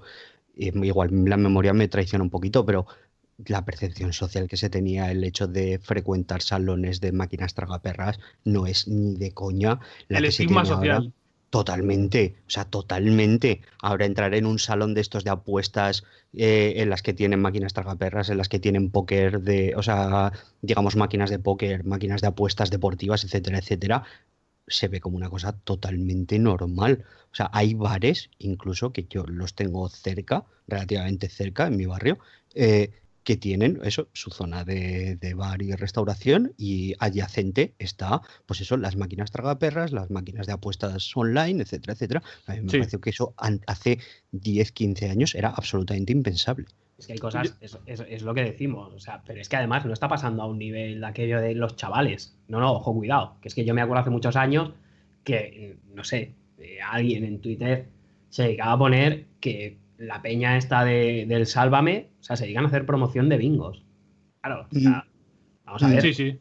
esto hace años era impensable que, te saliese una estrella de la tele diciéndote, es que me voy al bingo a fundirme la pasta, porque era algo como, no sé, yo ya te digo, yo creo, y mira que yo estoy bastante a favor de que cada uno con su vida, su dinero y tal, haga lo que salga de los cojones pero sí que creo que el problema con todo esto de las cajas de loot y tal es lo que decimos, que, los niños, los menores, tienen acceso. Y eso sí que...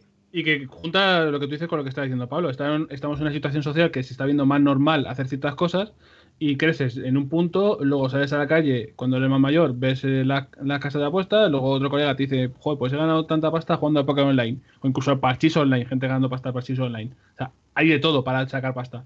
Pero no es que eres tonto si no estás sacando pasta haciendo X cosas o movidas. Entonces, es todo una, eh, un ambiente social de, que te empuja hacia eso, porque claro, eh, estamos tan mal a nivel social de, pobreza y todo que parece que eso se puede ganar dinero haciendo un pelotazo o, engañando al sistema, ¿no? Estás engañando, estás consiguiendo ganar de poker, estás a sacar 100 pavos en una partida, o mira de la tele ese que gana no sé cuántos millones jugando a Poker Online.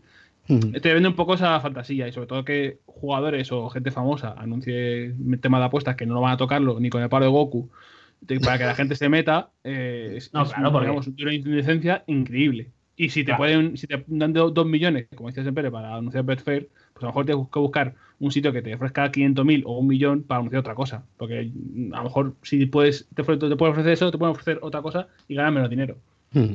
Sí, sí. Yo lo veo así y sobre todo que, como, digamos, como apostilla, para mí la autorregulación no funciona. O sea, esto es una cosa que, la gente debería de ir interiorizando poco a poco. O sea, dejar las cosas es muy, es, no sé, es una cosa que por muchas veces que se repita no se convierte en verdad. El dejar que, que los mercados se regulen solos no funciona, bajo mi punto de vista. Cosas que están bien reguladas el sueldo de Bobby Kotick. que se lo han bajado, ¿eh? ¿eh? Cuidado.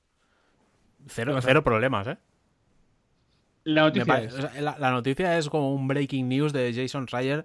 Tú eres tonto. ¿Te, te, has bajado del guindo ahora o qué? Déjame que ponga en situación a la gente que no ha leído, pero sé, sé, cuál es tu opinión y también lo traigo un poco eso porque no vamos a hablar, o sea, siempre hay que sacar aquí mandanga.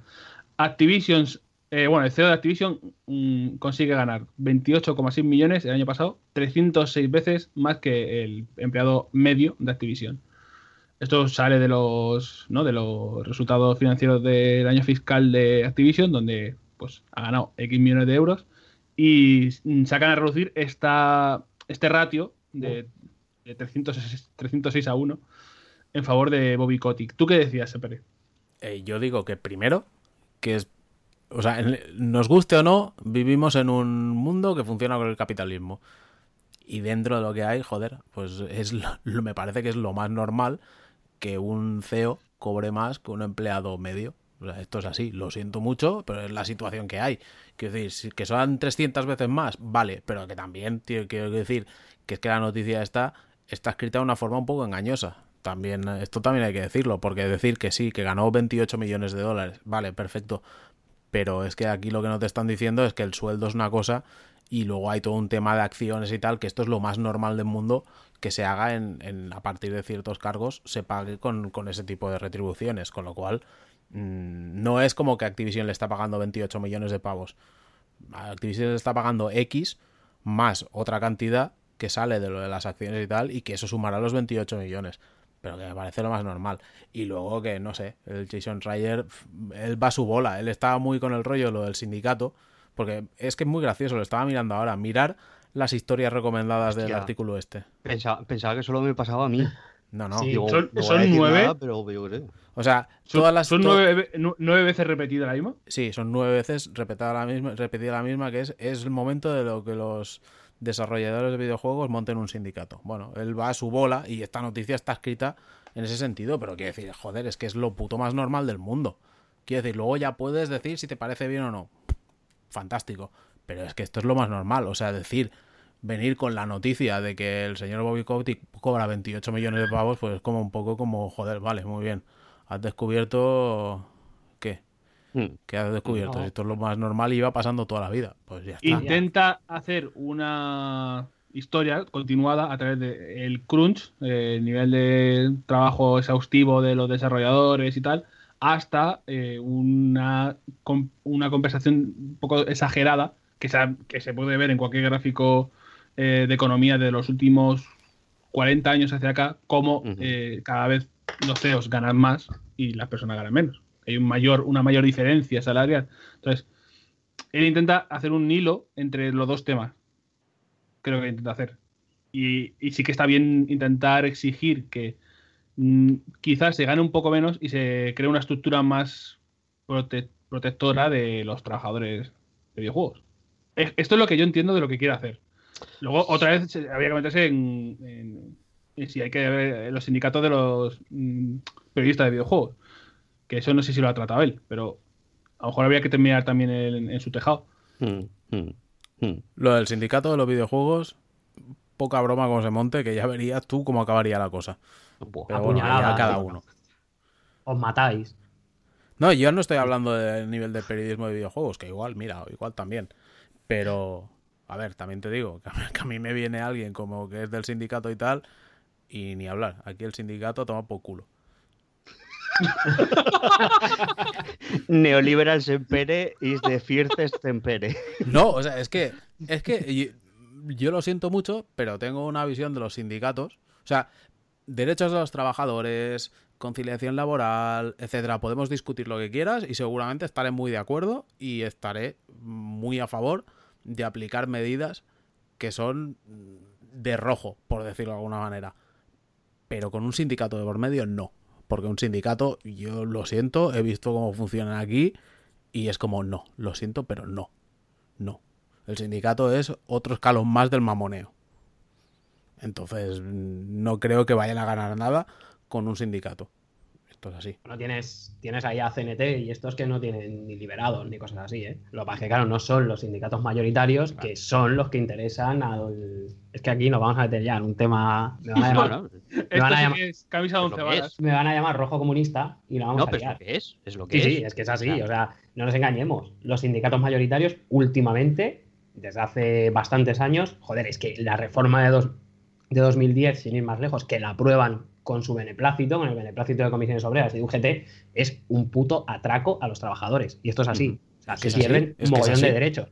O sea, no me jodas. pertenece, pertenece a un- a una parte de lo que se suponía que era la, la izquierda de este país, que se volvió paniaguada y que no refleja a la realidad de lo que es el sindicalismo, y punto y final y se acabó, Sí. y ya está. O sea, es así de simple. A mí me hace gracia todo este artículo del señor. eh, ¿Quién es el que lo escribe esto? Jason Schreier. Eh, este tipo se queja mucho de que es que hay que ver que el CEO de Activision gana mucha pasta, no sé qué. Kotaku, y más lejos, forma parte de Univision. Y me gustaría saber lo que ha cobrado el presidente de Univision en, en proporción a lo que cobra el becario de Univision. Porque claro, es que es un poco lo que dice. O sea, a mí me jode. Yo estoy en esa parte en la que probablemente cobremos 300 veces menos que nuestro CEO. Pero también entiendo que esto no deja de ser una empresa privada, si te parece bien, bien, y si no te vas. A mí esto me jodería mucho si estuviésemos hablando, o sea, hablo dentro de lo que se está moviendo en la legalidad y tal, volvemos a ver siempre. Ya me gustaría a mí que todo el mundo tuviera derecho a un salario mínimo interprofesional que le diese para vivir y no tener que mal vivir en una puta casa con otras cuatro familias y, e incluso gente que tiene que tener dos trabajos y no llegar a fin de mes. O sea, a mí ya me gustaría que todo el mundo pudiésemos vivir decentemente con un trabajo, que se supone que es el fin último de tener un trabajo. Pero también entiendo esto. A mí me jode más cuando este tipo de cosas pasan en, en la administración pública. Que hay señores que por ser consejero delegado de no sé qué, eh, puesto a dedo en X consejería, en X eh, lo que sea, pues está cobrando 300 veces más que un señor con un salario. Sí, yo, yo el, el problema, el problema lo, lo veo, como, como dices tú, cuando vas al ámbito público. O sea, en una empresa Mm. privada, y ya lo siento mucho, pero en una empresa privada tú puedes, tendrías que poder hacer lo que quisieras con estas cosas. Y si tú quieres cobrar 300 veces más, más que el empleado, pues es una empresa privada. Sabes dónde te metes, tú has montado tu negocio, te lo montas como quieres. El problema es cuando esto se traslada al público. Ahí es donde está el problema. Claro. Porque luego, en una empresa privada en la que tú establecieras un ratio de 300 veces a uno el pago de los CEOs a los, a los empleados, si luego se te hundiera, esto estamos hipotetizando, pero si luego se te hundiera esa empresa privada, pues igual por tu mala gestión se habría ido a hacer puñetas. Cuando se trasladan ese tipo de, de políticas a la, a la gestión pública, es cuando, como decís, es cuando se empiezan a, a, a trasladar problemas que no se deberían de llevar a lo público, porque lo público tiene que funcionar de otra manera. Recordad que para mí, eh, según hablamos en Skype, me van apareciendo los avatares de las personas que están en la conversación y cuando habla Pablo, me aparece Mike, Wa- Mike Wazowski de Monstruos S.A. con una bandera comunista de fondo, con el- la hoz y el martillo. Pues si esto da un, un background para, para cada uno que lo esté escuchando, que no tenéis y yo sí. Es, da- yo veo a Mike Wazowski hablándome de tal y, y como que le da otra en- en- entidad ¿no? a lo que está diciendo. No, pero es que es, es lo que decimos. O sea, aquí este tipo podía haber hecho una noticia de verdad en algún momento, hablando de lo que hablamos siempre, ¿no? Del crunch, de las condiciones de mierda, de esa gente que están. Porque la industria, no sé. También, también habla de eso, de hecho ha hecho un libro sobre ello. Sí, que aproveche y te lo anuncia. También. Ya Como- ves, sí, ya ves, yo- el tío, el tío es así, con lo del libro también es para... Yo ven- vengo aquí a dejar mi, mi anuncito. Que, pero ¿qué es lo que te digo? Que, que, a ver, que es que hay muchas mierdas como para quejarte de algo que sí, joder, es, es indignante, pero es- no deja de ser prensa amarilla y sensacionalismo. No nos engañemos, es que es lo que decimos. Es como si ahora me dicen, no, es que Amancio Ortega gana mucha pasta. No, sí, ya lo sé yo. O sea, pero no me digas que Amancio Ortega gana mucha pasta. Dime que está liándose la parda a gente en sus tiendas, a las Claro. costureras. Háblame de eso. Eso es lo que me interesa, eso es lo que me molesta y lo que me ofende. Que este señor gane mucho dinero, pues eh, me da envidia, porque él gana mucho dinero y yo no. Y ya está. O sea, a mí lo que me molesta es que, que las condiciones laborales de la gente sean puta mierda, no que un señor gane mucho dinero. Lo que Mm. decimos es como que Ronald, Cristiano Ronaldo, Messi o tal, ganen mucha pasta. Pues entiendo que cuando se la dan es porque la generan. Lo que me jode es que luego no paguen impuestos. Mm. En el caso de Activision, por cierto, eh, Activision en concreto no lo sé, pero Activision Blizzard te puedo decir que las condiciones laborales no son precisamente malas, ¿eh? Más bien todo lo contrario. No, de, de hecho, en el propio, en el propio artículo señalan que eh, la paga media de, una- de un empleado de Activision es de 93.000 pavos al año. O sea, donde se ha visto un, un trabajador medio en España que gane 93.000 loros. Mm. Ah, A ver, en Estados. Unidos tampoco te creas que es una cifra... No sé, no sé por qué la es, equivalencia. es alta, pero no es. Es alta, muy- pero tampoco no es exagerado. Lo que pasa es que, claro, nosotros tende- tendemos a trasladarlo a lo que tenemos aquí y, claro, ves 93.000 pavos de sueldo medio y es como... Ahí me dicen que mañana empieza a ganar 93.000 loros al año y eh, el avatar este que tengo yo de Godzilla jugando al baloncesto en la PSN, o sea, pero haciendo un mate, básicamente. Yo voy a trabajar haciendo la croqueta todos los días. Yo como si tengo que tirar bebés por un monte. O sea, Y yo, y yo estar abajo para rematarlos de volea. ay, qué pobres somos. Eh, Y por eso, por eso hemos abierto un Patreon para que nos retire de. Con el dinero que ganamos, para que nos retire de trabajar. Muy bien Recordad- Robert. recordad siempre eh, en www.patreon.com barra 8 sobre 10, todo en letritas, o c o h o s o b r d o sea, eh, d i e z.com. Me, me he liado. Bueno, Ocho 8 sobre te has 10. perdido. Hace- estaba viendo cómo descarrilado al tren a Como cámara lenta, ¿eh? Como haya alguien escribiéndolo, acaba en el Patreon de Dallas. Ya te lo digo yo. Eh, recuerda, Hackerman. recuerda mandarle tu co- contrase- contraseña de Twitter. Hostia, esto, es, Em, esto es tan grande, joder. Eh, eso, meteos en patreon.com barra 8 sobre 10 y, y darnos un dólar, si podéis, por favor, eh, que está muy bien. El dólar ese viene muy bien para las cositas, los gastos, que nos gastamos las perras en, en muchas cosas. En la droga, en, ya sabes, en las cositas. Típico. Todo esto para que no nos pague otras empresas, no tengamos que ir a emborracharnos a eventos y cosas así. Nosotros no Mm. vamos independientes. Nos emborrachamos Eh, en casa. Somos todos en casa. Con cerveza Argus. Eh, lo que iba a decir es que nos han dejado preguntas en Discord. Que Oh, qué bien. Les he preguntado para rellenar. Tenemos, tenemos Oye, canal de espera un Discord. momento, que quiero ir a por una Coca-Cola, pero no me quiero perder las, las preguntas del Discord. Hablar de tonterías durante un minuto y medio. Vale, Tampoco os Pablo, costará mucho. Hablemos, hablemos de tonterías. Pablo, ¿qué has Eh, eh, la caza del octubre rojo. Aprovecha que se ha ido por la Sí, Coca-Cola. sí, sí, tira, tira, tira. No, no, solo decir eso, que las películas de submarino ya sabéis que son películas de naves, pero mal, porque son ¿Eres tan hijo de puta? ¿Ya has vuelto? No, no, es que no me he ido porque ya me veía venir el percal. Eh, ¿De qué podemos hablar, eh, Pablo? ¿Qué, qué Ah. has comido, Pablo? Cu- Cuéntame. Pues me he comido una maravillosa paella. Creo Ojo. que, que no encaja para nada con los cánones de, de la costa de, de este país, Ya. porque llevaba verduras y, y cosas Hostia. raras. Ahora que dices los cánones de la costa, subí ayer el anormal, porque no tiene otro nombre, John Cobra, un vídeo mofándose de la muerte de Íñigo. O sea, te lo juro. O sea, es, es como muy chungo además, porque el tío, claro, a ver, para que no lo sepa, porque hay gente muy joven, John Cobra estuvo a punto de ir a Eurovisión y la lió muy parda en, en directo. Y e Íñigo, como un señor, que es lo que era, lo puso en su sitio. Hablando Mm. bien y tal, pum, pum, pum. Pues el pavo se ha esperado todos estos años y cuando se ha muerto, ha sacado un vídeo ahí que si a ti te han censurado de la vida, que si no sé es para verlo. Porque además es que el pavo está, madre mía. Pero hace falta, hace falta tener el alma podrida por dentro para después de hacer el semejante escarnio y ridículo que hizo John Cobra en Eurovisión, esperarse todos estos años a la muerte de, de una persona que simplemente hacía su trabajo para... Bueno, es que de ¿Qué verdad... y respetaba mucho el concurso, claro. y Sí, sí, respetaba yo, esto lo, lo comenté en Twitter el otro día y esto es cierto, cuando yo trabajaba en ya.com, yo trabajaba en una sección que había que era de, ¿vale? De grandes líneas, clientes de gran caudal y, Influencers. y, bueno, Se, se- espere, lee, lee el Skype mientras que Pablo, eh, Roberto habla. clientes VIP, ¿vale? Pues eh, uno de los que me tocó a mí era Íñigo. Y os juro que no he hablado con un tío por teléfono más educado, más. O sea, le llamabas cuando. Porque ellos primero dejaban nota de que algo les iba muy bien y les llamabas y tal. Y el tío a la segunda vez ya sabía mi nombre. O sea, una cosa fantástica. Ah, vale, no, no, no llega el mensaje, espere. Que John Cobra se ha reído de la muerte de Íñigo. Ah, muy bien. Hijo de puta, así lo apuñalen en Filipinas o donde esté ahora. No, creo que está otra vez en España, pero bueno, que da igual. A ver, o sea, hablemos. de- quiero decir, John Cobra es un tipo que se ha declarado abiertamente nazi, pero nazi de los de verdad. No aquellos de. Yo no soy nazi, solo estoy en contra de las feministas. de- Este no sé, pero si es que este de- tan tonto no los sabe ni lo que es un nazi. sí que Pregunta lo- sí que de lo sabe, sí. Discord. Eh, ¿Cuántos Gamergaters hacen falta para cambiar una bombilla? Eh, señor Balseiro, Caro Balseiro, Mad Mad Caro.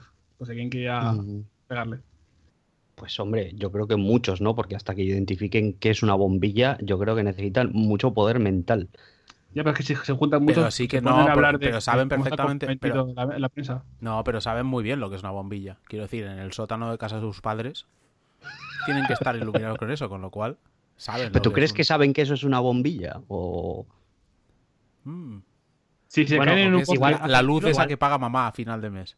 Igual lo, igual lo confunden con, las, con una bomba pequeña, que es lo que les gusta intentar poner en las conferencias a ellos. Pero no van, no van por ahí los tiros. Pregunta para Roberto, ya que el próximo programa no va a estar, lo voy a meter aquí. O Kavak nos pregunta: ¿Qué esperas de Nintendo en E L3? Todo. O sea, que, que me lo den todo. El helicóptero loco. Eh, no sé, supongo que, que eso, que lo peten muy fuerte. Yo este año estoy convencido que va a ser un E3 del cagarse, ya os lo digo. O sea, Yo creo que este año va a ser un E3 loco de bueno. sí, sí, sí. Pero sí. a nivel de. con todas las compañías, ¿eh? Yo creo que, que todas, por A o por B, van a tener alguna cosa que, que- que va a ser para petarlo fuerte. Sí, sí, sí. Todas poco menos tra-. ¿Poco traca final de generación? ¿Puede ser?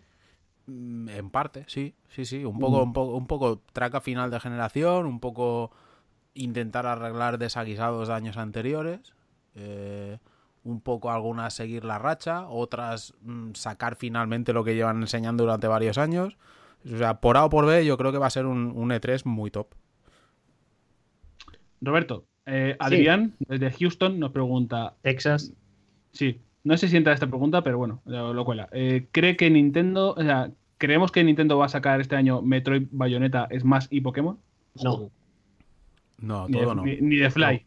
No, o sea, lo van a.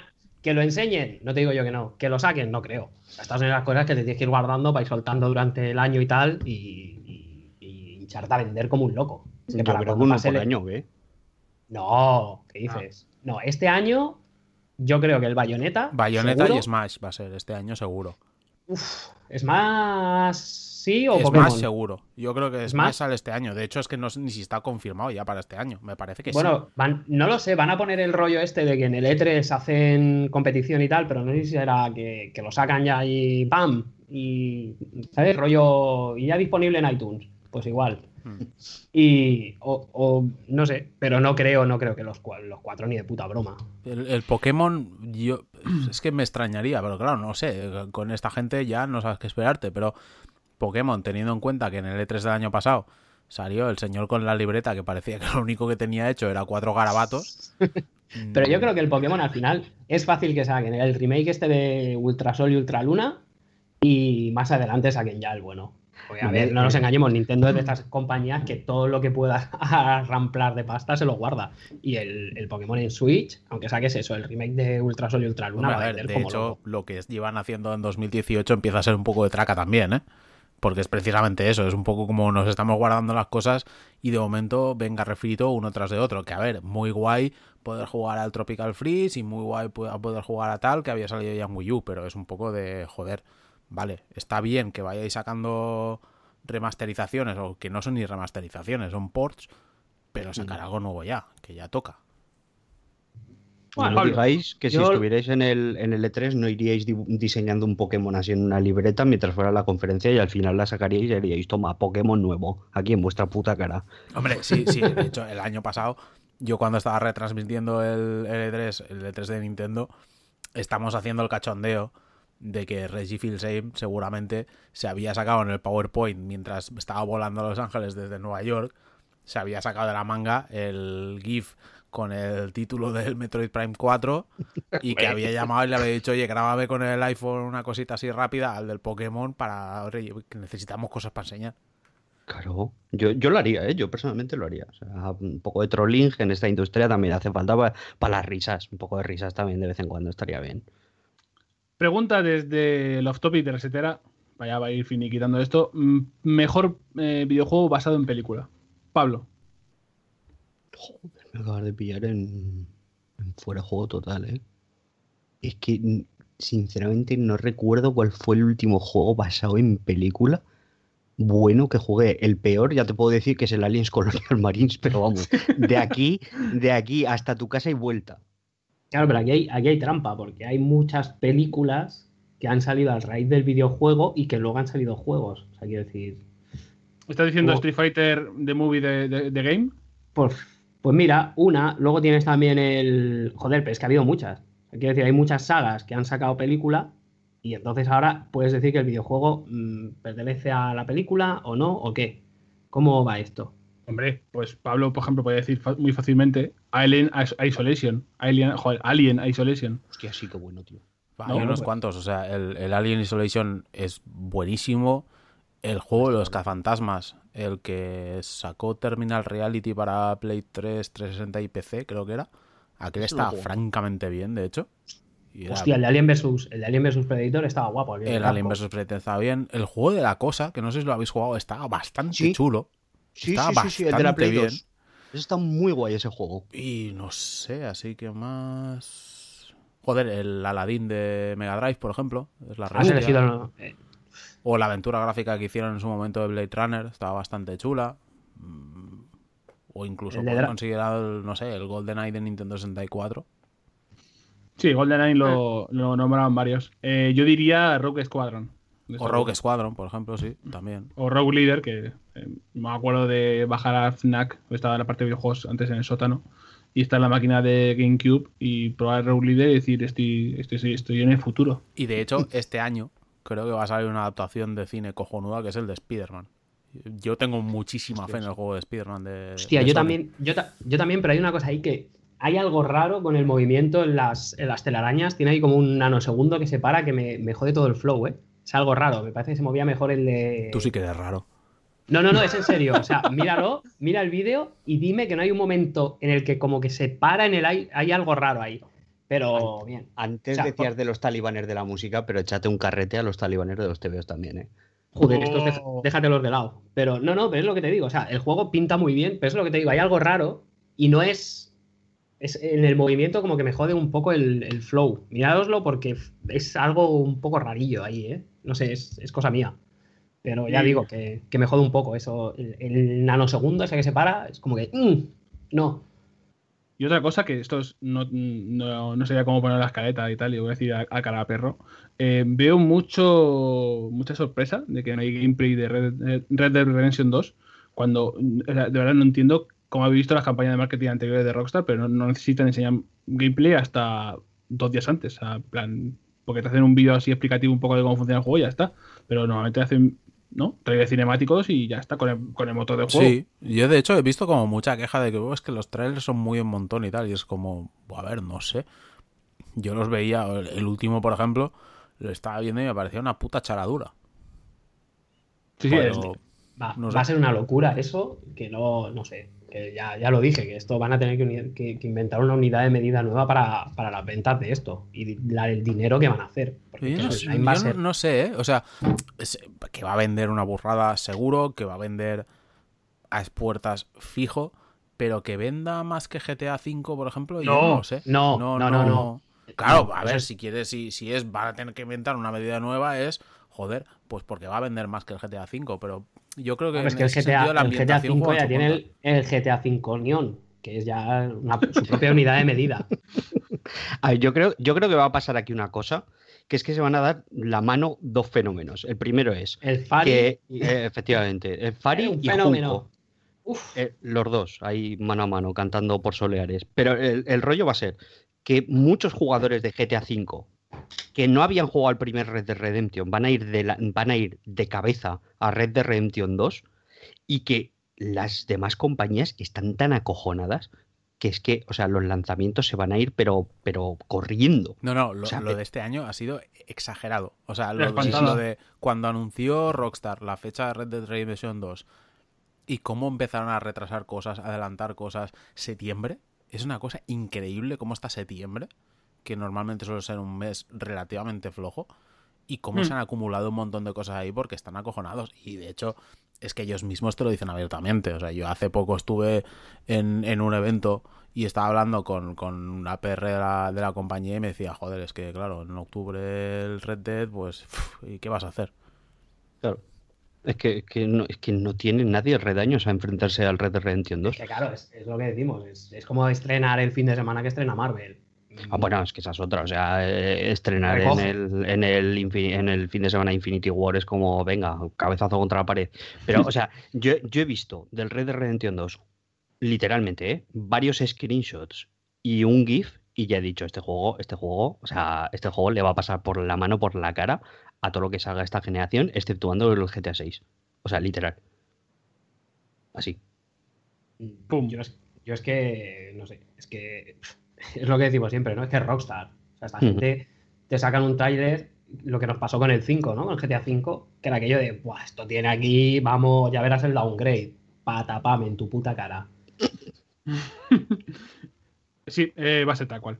Eh, ya para finiquitar, Pablo, ¿qué estás jugando últimamente? Que esta es la sección que está en el ostracismo siempre en la escaleta.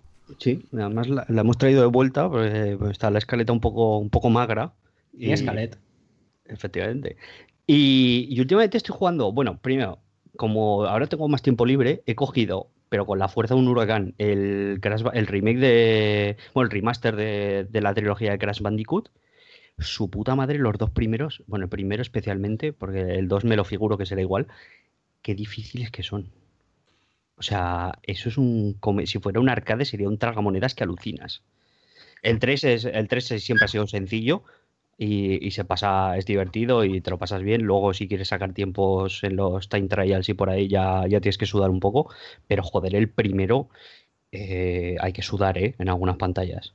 Y luego estoy con la, con la One jugando al, al Halo 5, al Guardians. Y, o sea, no sé. mm, Yo he visto las notas que se le pusieron al, al Guardians y ponérmelo al mismo nivel que el Killzone Shadowfall me parece un crimen contra la humanidad esto, ¿eh? O sea, lo digo tal cual. ¿Por qué? Porque me parece un juego que tiene una fluidez y que tiene las cosas buenas del Halo. Que digo, o sea, que yo veo que es derivativo y que no tiene tampoco, no sé, no, no revoluciona absolutamente nada. Pero, hostias, después de, de algunos espantos que me he encontrado de shooters en, en la PlayStation 4, jugar a un juego en el que se juega tan bien, que la IA de los enemigos es tan buena, que los tiroteos son tan divertidos y que, joder, que se mueve de forma tan fluida, luego pasar a, pasar a otros títulos y ver que se, que se les puso al mismo nivel, me parece, me parece que no, no hemos jugado al mismo juego. Yo es que además tengo un problema con esto, y es que no sé cómo deciroslo. Joder, a mí los juegos divertidos me gustan mucho. Yo entiendo que tiene que haber ahí un rollo de, de avanzar el medio y juegos que tal y que. ¿Sabes? Que, que ofrezcan sensaciones y no sé qué. A mí me gustan mucho. O sea, para mí, juegos como el Gears son, son la hostia. Bueno, es que eso. O sea, a mí enganchar el mando y ponerme a, a pegar tiros, a correr, a hacer el cafre, no sé qué, a mí eso me parece genial. O sea, me parece Mm. que eso es. Y, y lo que decimos siempre, ¿no? O sea, siendo un juego. A mí los Halo no me gustan, por ejemplo. Jugué el OSDT y el 3 y. pff, no, no me gusta por cómo son. Pero coño, hay que reconocerles que son juegacos. Eh, no sé. Luego está el rollo este de que. de lo de siempre, ¿no? Cuando sale. Esto ya es un poco de la discusión de siempre. Claro, cuando sale un juego, lo enganchas con todas las ganas, te pones no sé qué, y, y no es lo mismo, entiendo yo, ¿eh? que después de pegarte una maratón de dos días jugando, tres días jugando, como un animal a algo, escribir un texto y tal, que darle un tiempo, que repose, verlo en perspectiva, tal. Entiendo que, puede llegar a cambiar. De hecho, igual, yo que sé, juegos que a mí me han gustado mucho, los enganchas ahora y dices, hostia, tío, vaya tela. O al revés, ¿sabes? Juegos que en su momento decías que, hostia, es que por la situación en la que te pillan, cambia un poco. ¿Qué se está jugando tú, Roberto? Pues estoy ahí con una novedad muy novedosa que es el Skyrim. Estás jugando al top 1 de la vida de Pablo. Está, no, está muy bien. Está, es la versión de Switch. Y claro, después de haberlo jugado en 360 en la tele de tubo, pues hombre, se ve, se ve mejorcito. Está bien. Es, es increíble que seas el, el primero que, que dice, joder, se ve mejor en la Switch. Sí, bueno, se ve mejor, se ve mejor. Y nada, no, estoy ahí, me he hecho, para mi propia sorpresa, me hice un lagarto, no sé por qué, pues es una cosa que como que no me llamaba nada, pero lo vi, me salía así, el que te sale por defecto tenía como plumas y eso, y dije, coño, qué gracioso, y me he hecho un lagarto. Y ahí estoy, paseando por Skyrim. ¿Y qué, qué te está pareciendo, Roberto? Cuéntame. Bien, no, a ver, yo ya lo había, lo empecé a jugar, pero cometí el error, no sé si lo comentaste alguna vez en el podcast, cometí el error garrafal de hacerme un, un mago, mago ahí, mago full flipado. Es que, joder, ¿a quién se le ocurre hacerse un mago, de verdad? a mí y llegué a una cueva que son todos roboces y que la magia no les hace un pedo. Y claro, no había manera de pasar. Y esta vez, eh, eh, con el tiempo y eso, quería jugar a algo así larguito, que no necesitara conexión, porque estoy también bastante enganchadito al Splatoon 2, que es una cosa súper divertida. O sea, me parece un shooter súper gracioso con el giro de tuerca este que tiene de lo de la pintura y tal Hmm. el cómo meten los perks, que sean ropa y tal. O sea, me, me parece el juego estaba muy bien. El Splatoon 2 me parece súper bien parido. Es una cosa súper bien.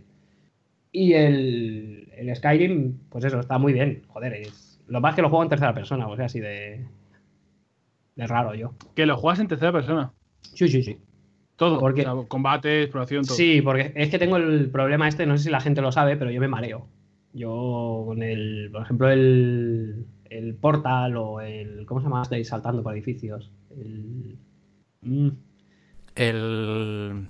Mirror's Edge. Mirror's Edge. No, así, Y con, me mareo. Y con el Skyrim me he dado cuenta de que jugando en la Switch, como lo tengo así cerquita y tal, también me pasaba. Me he puesto en tercera persona y mucho mejor. Además, se parece más al Zelda, o sea que gana ahí un puntito extra.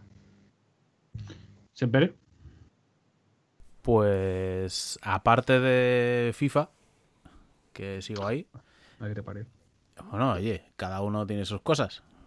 ¿Qué le vamos a hacer? Una cosa hay que que- ha dicho que quieres abandonar el año que viene. O sea, por lo tanto, sabes que hay algo ahí. No, no, a ver, lo sé perfectamente. Esto es un pozo que me está llevando a la perdición, pero es lo que hay. Eh, aparte de eso, está jugando a, a God of War, al nuevo God of War. Y poco más. Poco ¿Cuánto más, has jugado de God of War? De God of War debo haber jugado 5 o 6 horas igual. Más o menos. Otro que hace una Es- es que pintaza estoy- también bárbara, ¿eh? Estoy poco a poco, o sea, estoy dosificándolo y jugando poquito a poquito y me parece mm, impresionante. O sea, sí, aquí es un- de esos, canos, de esos casos de, de entonar el mea culpa y reconocer cuando te has equivocado. Y yo sí que es verdad que antes del lanzamiento y sobre todo meses anteriores había dicho, hostia, pues yo este nuevo giro de tuerca que le han dado, los cambios, no me acaba de convencer, no sé si el juego va a estar, que malo no va a ser, pero igual no va a ser tan bueno como los God of War anteriores, joder, que va, todo lo contrario. O sea, es muchísimo mejor que los, que los anteriores God of War, le han dado una profundidad eh, argumental al personaje, al combate, a todo, todo el juego, que es, que es una cosa increíble. Y, y es eso, me sorprende como han cogido una, una base que, que ciertamente pues tenía sus fans y era como yo creo que era arriesgado eh, modificarla. La han modificado del todo y el resultado es mm, porque está eh, que sale en octubre ese juego que se llama Red Dead Redemption 2 pero de lo contrario joder me extrañaría mucho que God of War no fuera el, el juego del año cuando estuviéramos a, a 31 de diciembre porque de verdad que es muy bueno en todos los sentidos ¿eh? O sea hasta el punto de que lo único malo que podría decir de este God of War para que veas es que el doblaje del niño en castellano me parece muy malo. O sea, esa es la pega que le puedo poner al juego de momento. Yo te voy a poner unos cuantas que me lo he terminado. Ya, bueno, supongo que se pueden poner algunas más. Pero, pero yo por lo que llevo, me está pareciendo un juegazo de, de- de tres pares de narices. Y de, de un ejemplo de que mm, todavía hay espacio en el AAA sean juegos que sean novedosos, que sean profundos, que sean revolucionarios y que no es necesario, como se dice, eh, ir al, al indie. Porque creo que los AAA todavía tienen mucho que decir y este juego lo demuestra. Eh, Yo estoy muy contento y aprovecho aquí para volver a pusear mi agenda. Porque hay mucha gente jugando a Monster Hunter World y les está gustando bastante. eh, ese tema, ¿por qué lo sacas? Porque yo espero que en el E3 una puta vez anuncien un Monster Hunter para la Switch. Así ¿Cuál es el que estaba en Japón? ¿El XX o? El XX, sí. Ahí sería el Generations 2 o Generation Generation o como coño lo fuesen a llamar, si alguna vez se les ocurre traerlo. Que me da a mí que no. Yo estoy en el pozo de Monster Hunter. He caído, en el, he caído en el pozo y no, sin cuerda ni nada, estoy en el fondo ya. Y bien, ¿no? Eh, me lo estoy pasando muy bien. ¿Ves? Me parece Si muy es que os lo tengo dicho. Te pasas Pero- las, las primeras 30 horas de tutorial de mierda, de vete a coger setas y vete a picar pero- piedra y ya está. Aquí sí han, han limado muchas asperezas que tenían de estas cosas de mierda que tenían. Buscar rastro o atraviesa siete pantallas de carga para encontrar al bicho que ha huido. Hay muchas cosas que han quitado. Pero aún así, el online sigue yendo mal. Me cuesta a veces conectar con gente para jugar, me, me da errores de conexión y tal. Eh, es muy, en- es muy enrevesado. El sistema de menús es todo muy japonés, muy de. mm, ¿Quieres quieres jugar con amigos? ¿Pero por qué? ¿Sabes? En plan, no estás solo en casa. No, no, ti- no tienes que trabajar 17 horas al día. No, no entienden esto que quieras jugar con amigos. O sea, si metieses toda una estructura Destiny, un nivel de, de networking y de así de gestión de partidas de, a nivel Bungie, sea, sería un melocotonazo increíble, pero tiene muchas asperezas de, de verdad, de juego de, Play 2, ah, de, online, de no entender online y cosas así. Y luego cosas muy oscuras de cómo encontrar ciertas movidas y tal.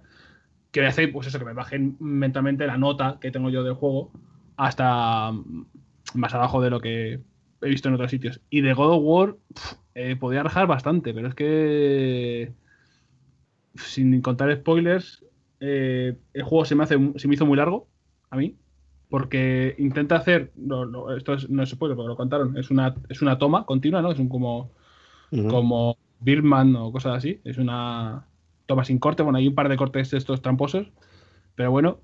eh, y que te intenta, intenta contar la historia sin cambiar la, la cámara, sin cambiar planos, sin cambiar nada. Es como, o sea, bueno, que sí cambia planos, pero todo el rato como continuo, ¿no? Como muy fluido. Lo que pasa es que eso lo puedes hacer con dos horas, tres horas, pero cuando llevas diez horas de, de que topa adelante, en plan, sin corte, sin descanso. O sea, puedes hacer exploración y sigue siendo la misma toma, entre comillas, pero como que si hubiese sido una historia mucho más contenida, tendría más efecto para mí. Luego, uno de los personajes principales más importantes del juego, que es la, la madre de Atreus, eh, eh, esto no se puede leer ninguno, eh, empieza con su, su, su cadáver. O sea, no, el papel femenino más importante es un cadáver. Ahí hay cosas que rascar y no sé, al final sigue siendo God of War, por mucho que. A mí, eso de rollo de que he reinventado al personaje, están luchando contra la toxicidad masculina y tal. no sé, vale. Si a vosotros os ha colado, pues vale, pero vamos, se puede hacer mucho más en ese sentido. Pero el juego está, está bien. O sea, que hay muchas cosas de estas de. eh, mm, quédate aquí un rato que hay una horda. Y una horda, horda, horda, horda, te rellena un rato y ya avanzas hacia otra cosa.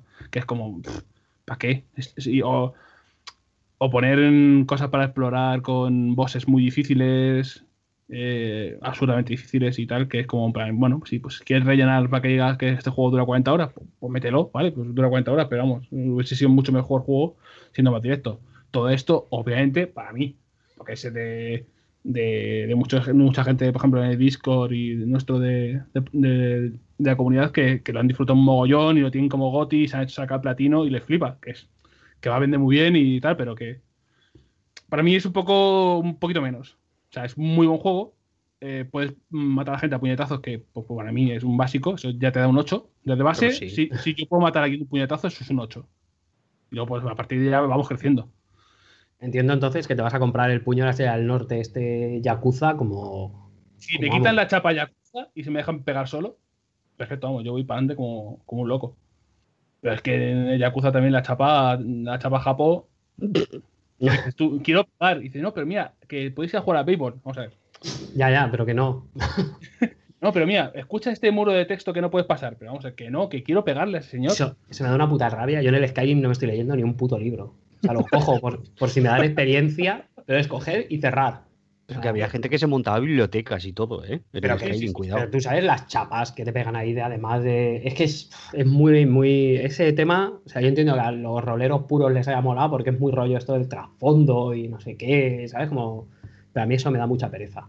O sea, yo juego al Skyrim para pegar hachazos a la gente en la cabeza.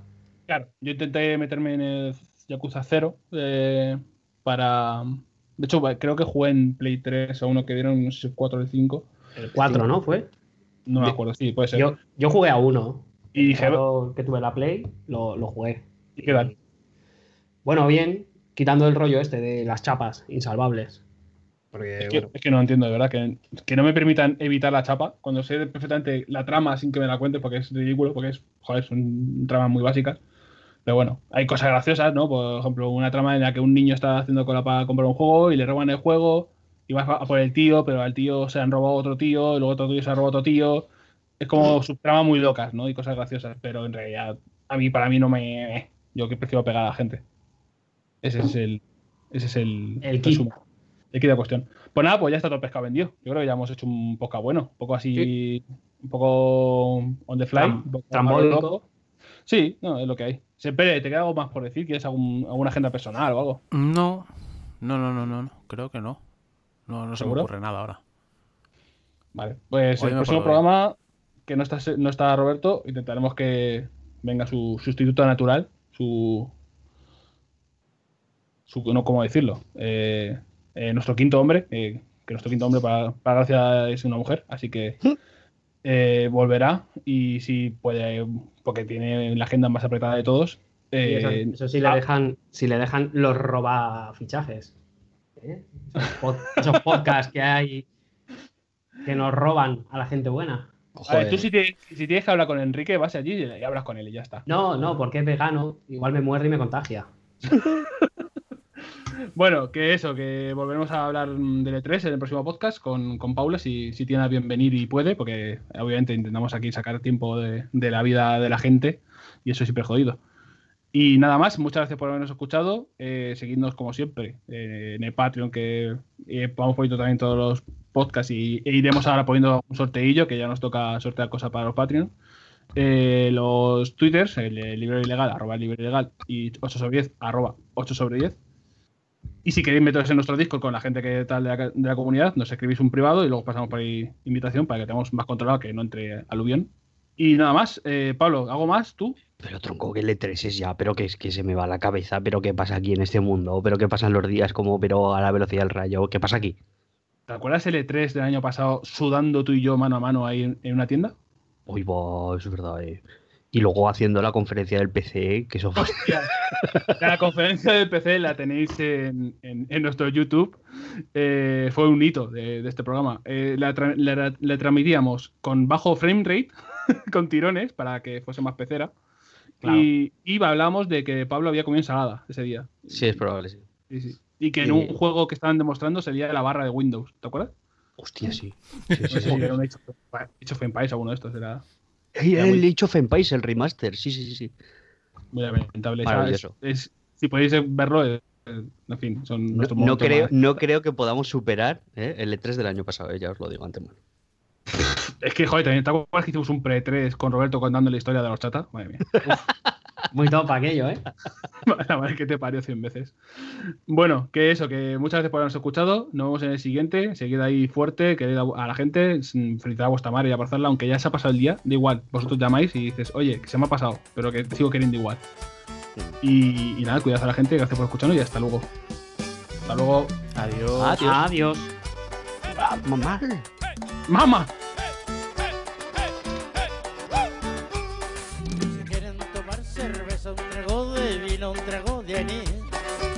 Eso no se preocupen, todo lo paga Roberto Ruiz.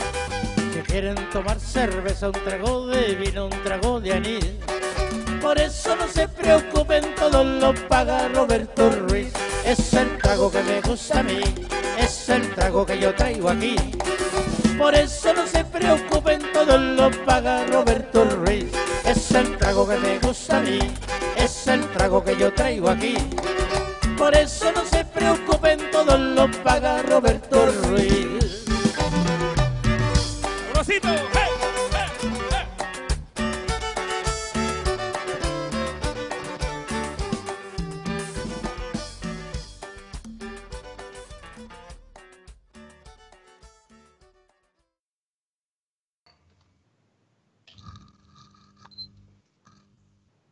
¿Alguien ha encendido una consola? No. sé qué me hablas. ¿Pablo? ¿Pablo? Que no, que no.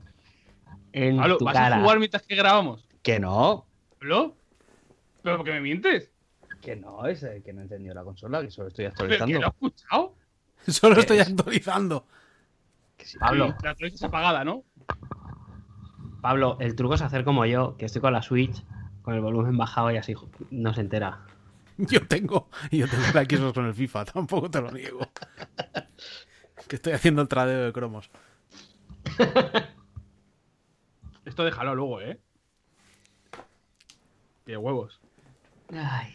Bueno, cuando queráis, ¿no? Mm, Cuando veáis, vaya. Ya está, ya está. Yo Ya está, así esto ya está. el único que no tiene ninguna consola encendida ahora mismo. Que sí, que la tengo encendida, pero que estoy actualizando. Pablo. Que te he dicho que sí que la tengo encendida, joder. De una anchoa como un templo, Pa- Pablo, por Dios. Que te juro por Dios que no estoy jugando a nada. Vale, vale. Pues vamos para allá. Le doy, ¿no? Sí, sí. Sí.